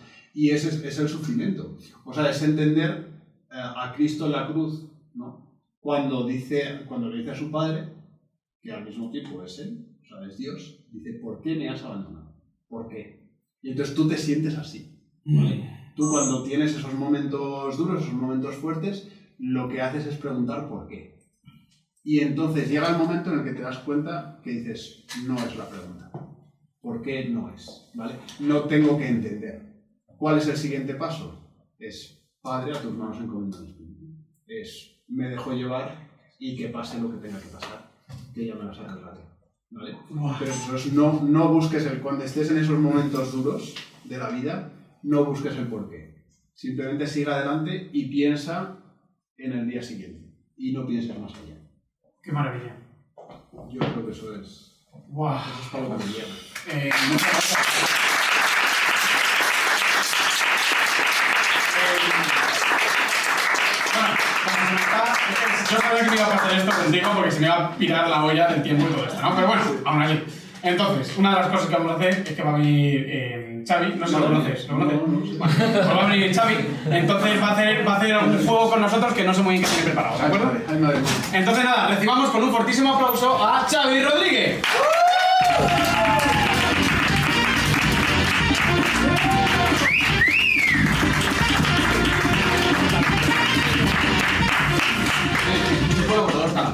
No es la verdad, ¿eh? Bueno, bueno, que están los comentarios en YouTube, se nos va de las manos esto. Es decir, el muchacho ese tan guapo, digo, es Mac, no, el otro, el otro. No, joder, macho, de verdad, siempre ofendiendo. Mensajes constantemente. Mensaje constantemente, una cosa loca. Oye, con todo lo que habéis dado, yo me he olvidado de lo que venía a hacer casi. ¿sabes? Vale, si te has dejado las cosas. No, no, no, no. ¿Te imaginas? No, no, tiene. Tengo que irme al hijo de mi cajón de El cajón desastre. Y no puede ser un desastre, sino que es un desastre. Sí, sí, lo veo, lo veo. Em, era un juego lo que veníamos a hacer, eso es lo que tú has dicho. Sí. Buah, es que de verdad, eh, o sea, habéis hablado de cosas muy profundas. Ya, claro. Muy bonito. Un juego, pues eso, para, para- hemos estado aquí hablando cosas profundas intensas, para relajar un poco y pasar algo más manual, ¿sí? Entonces, bueno, ¿qué tal? Bien, bien, para acá. Ese bueno. Ojo. Yo tengo este. Yo tengo este, mira. Este, este, este, mira qué pulgar, niño, mira, ¿Y qué tal? No, eso sí que no sabemos, ya no, yo no no, no, no, no, es.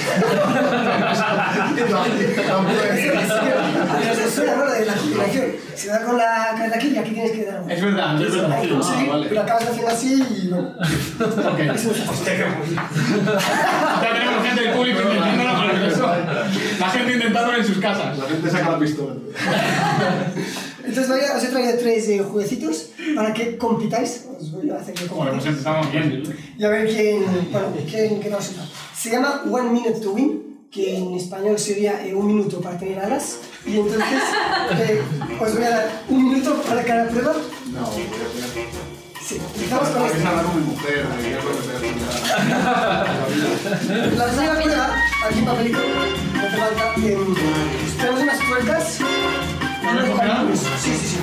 Reparte, cógete tú unas tuercas y lo repartes a Cógete tú más. Pero cuántas. Pero. ¿Cuántas? La mitad y mitad, grosso modo. Yo creo que ya. Está bien, está bien así. ¿Pero tú sabes lo que vamos a hacer o? No, dale. No, pero tienes muy mala pinta. Cada uno tendrá un palillo de estos. Vale. Y eh, cuando yo desde el minuto tenéis que. Déjame el ejemplo. ¿sí? Solo con el, A ver. el palillo. Parte por ahí si quieres. Solo con el. Con el palillo este, coger la tuerca, se, se complica y hacer una acto de. No, hacer una Y una Bueno, no, ¿sabes cómo hacer una torre de tuerca? Una hay hay pues, eh. Yo considero que ya. Vale, vas. has empezado ya. No, no, por probarlo, ya. A ver si te queda alguna otra. otras instrucciones. Muy bien, entonces, ¿está ahí sí? ¿Se entiende? Sí, sí, se entiende. Está un sí. Un minuto de cuántas verdad. Sí. Vale. Se pueden utilizar las dos manos, ¿no? Sí, sí, sí, dos, tres, dos, uno, ya. Ya. A ver, ese pulso. Sube esa musiquita, El niño. neurocientífico acostumbrado a cortar cerebritos. Max lleva tres, Javier lleva Llevas tres ya. dos y media. Max lleva cuatro. Se nota que es ¿no? Se nota que se me va a caer. Javier tres, que son mucho más buenos de lo que esperaba. ¡No! Vale, vale, Javier lleva la delantera. Nadie que profe. ¡No! Vale, vale. Vale. Pueden ir haciendo sus apuestas. Quedan 20 segundos. ¡No!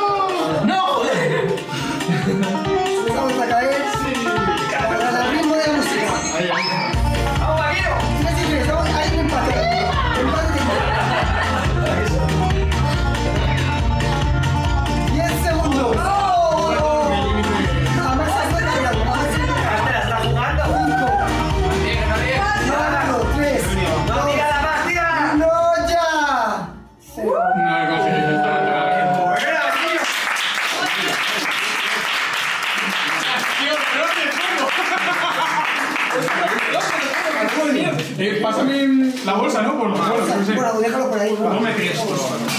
Cómete esto, Xavi. Su peso.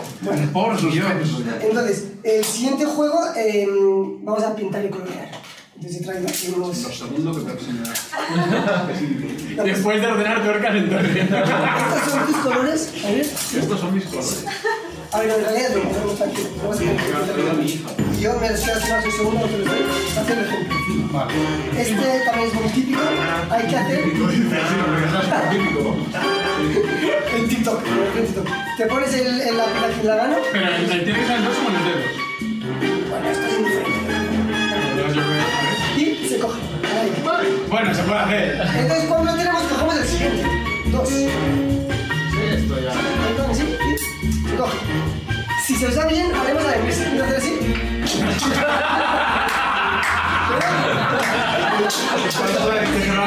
A ver, que me estás dejando sin.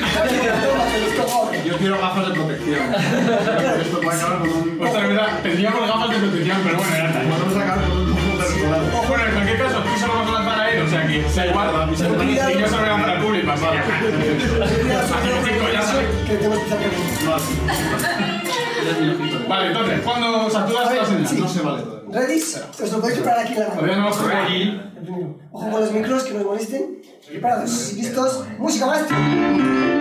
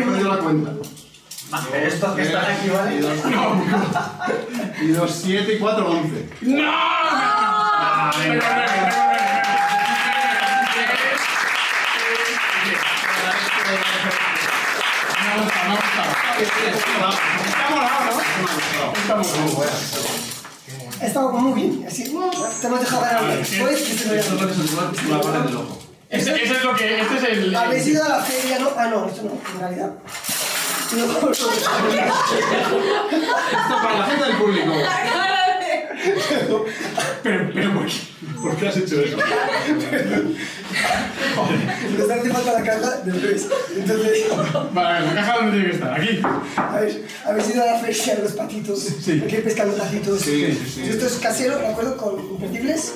¿Sí? Pues por eso se llama pescar imperdibles. En inglés sería fishing and losables. Lo que tenéis que ir haciendo es Pero. Hay que abrir. Ah, o sea, esto habrá que abrirlo, sí. Aquí las ponentes, por aquí, por aquí, por aquí. Pero, ¿y- y- En el, en el bordecillo. ¿Cómo se pone? Exacto, ¿Así o así? Indiferente. Como te vaya. Sí. ¿Ves? Hay que ponerlo así, ¿no? Exactamente. Vale, se está bien esta primera parte, ¿eh? Esto que tienes que haber hecho tú.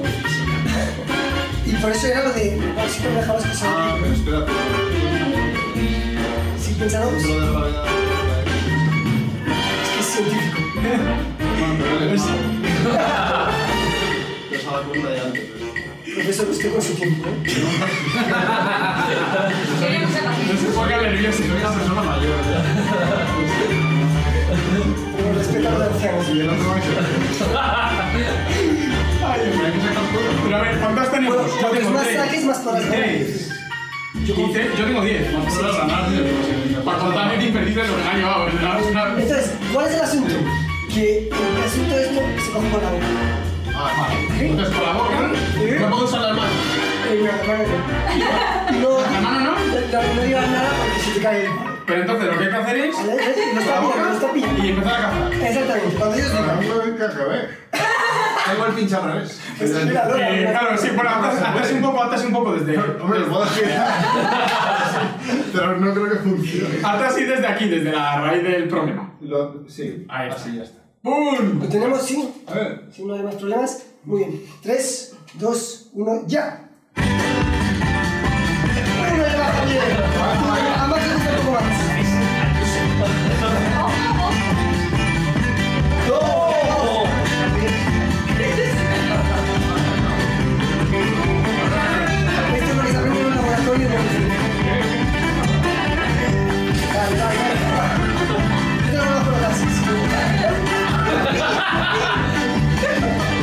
Mike, ¿qué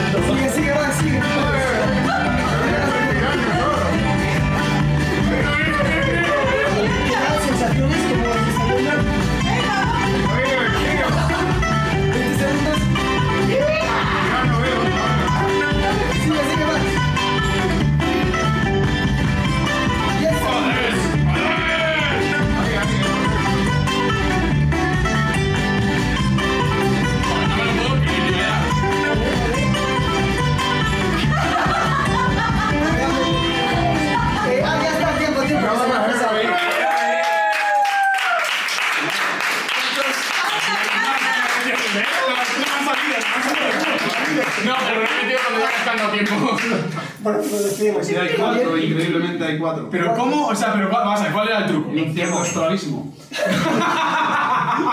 Pero imaginas, te da un aire, ¿no? Pues el día eso, que te da un aire y te quedas ahí. Madre mía. Buah. He cogido el No truco. me Era- Era la inversa, era la inversa. No me esperaba que se os diese tan mal. Bueno, sí, pero se ha metido cuatro Eso imperdibles. está mal. Creo que se el mundo.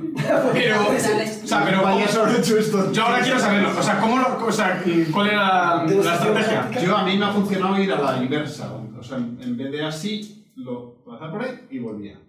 A ver, me estás vacilando, Mira, Javier. sí, he ido a saco. Esto es y han como- entrado. He ido a saco y han entrado y ya está. O sea, no me diga. Esto hay que decir que los populares de la clase no lo hacen. Bueno, han sido, ha sido, ha sido 2 a 1. Ha ganado el profesor Bernacer. Un aplauso, por favor.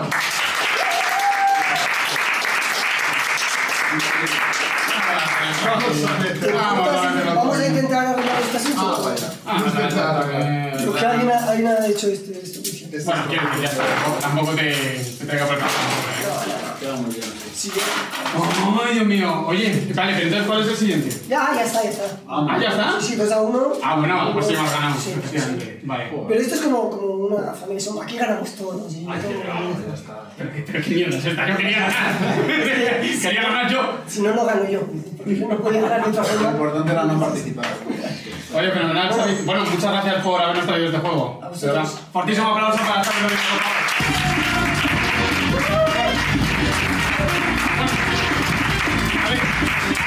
entonces, ¿qué vamos a terminar?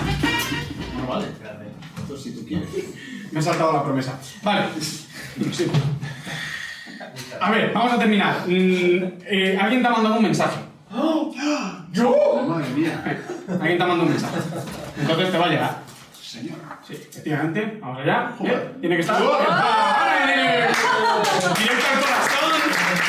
Directo al corazoncito. Entonces, esto es una tradición que tenemos. Los invitados anteriores, que fueron Rafa y Mardía, este matrimonio suicidio que te he hablado, pues escriben un mensaje sin saber quién va a venir. Mm, Y- Pero el mensaje va dirigido hacia esa persona, sea quien sea. Entonces, ahora lo vas a leer. Aquí la verdad es que ninguno sabemos lo que pone, porque no, no se ve hasta que lo desvela el invitado, en este caso eres tú. Qué tensión. Hay un corazoncito. Son supis, puede ser que haya corazoncitos pulidos. Mira hacia el techo y haz una petición. Un deseo en alto que sea un bien para el mundo entero. Oh. Parecía un poema, pero luego se ha ido por Pero es una orden. Bueno, sí, Entiendo que lo tengo que es hacer. una, es una indicación. Vale, es una indicación. No es una orden, es una indicación. Lo veo más como una exhortación. Sí, efectivamente, sí, sí, efectivamente. Pues yo deseo que seáis igual de felices que somos ella y yo por tener a Yago y a Gabriela.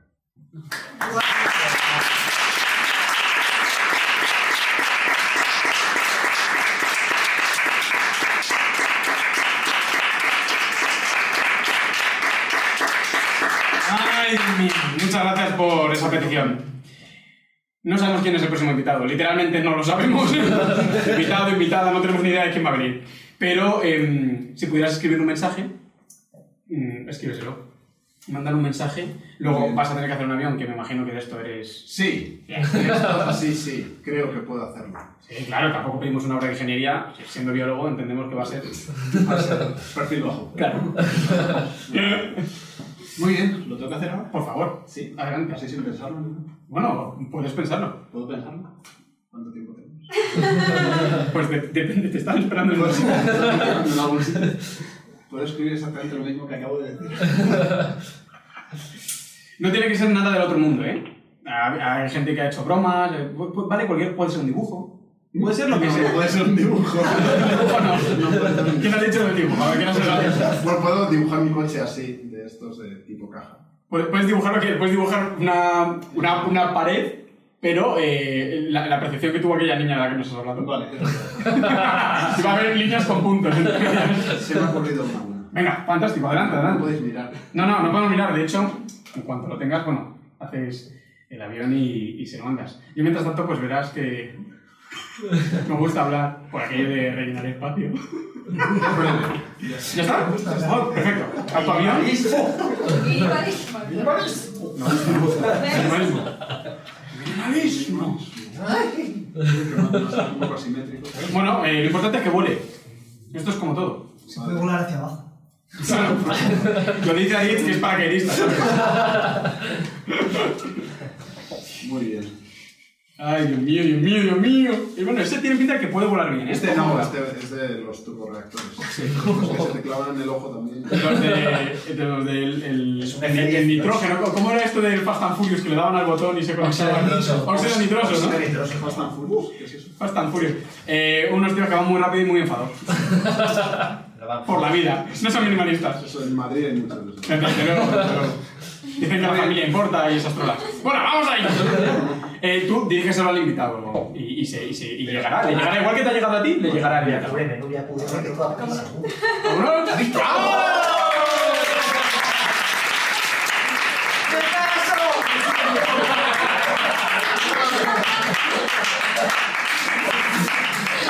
Eh,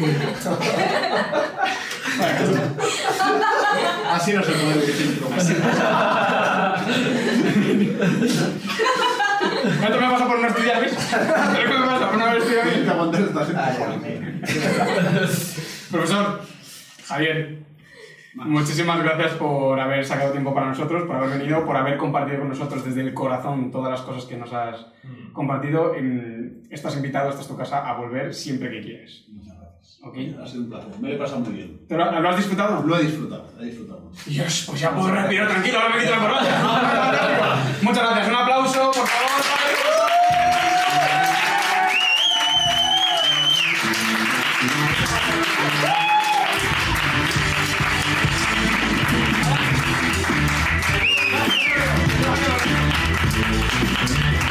Bueno, familia.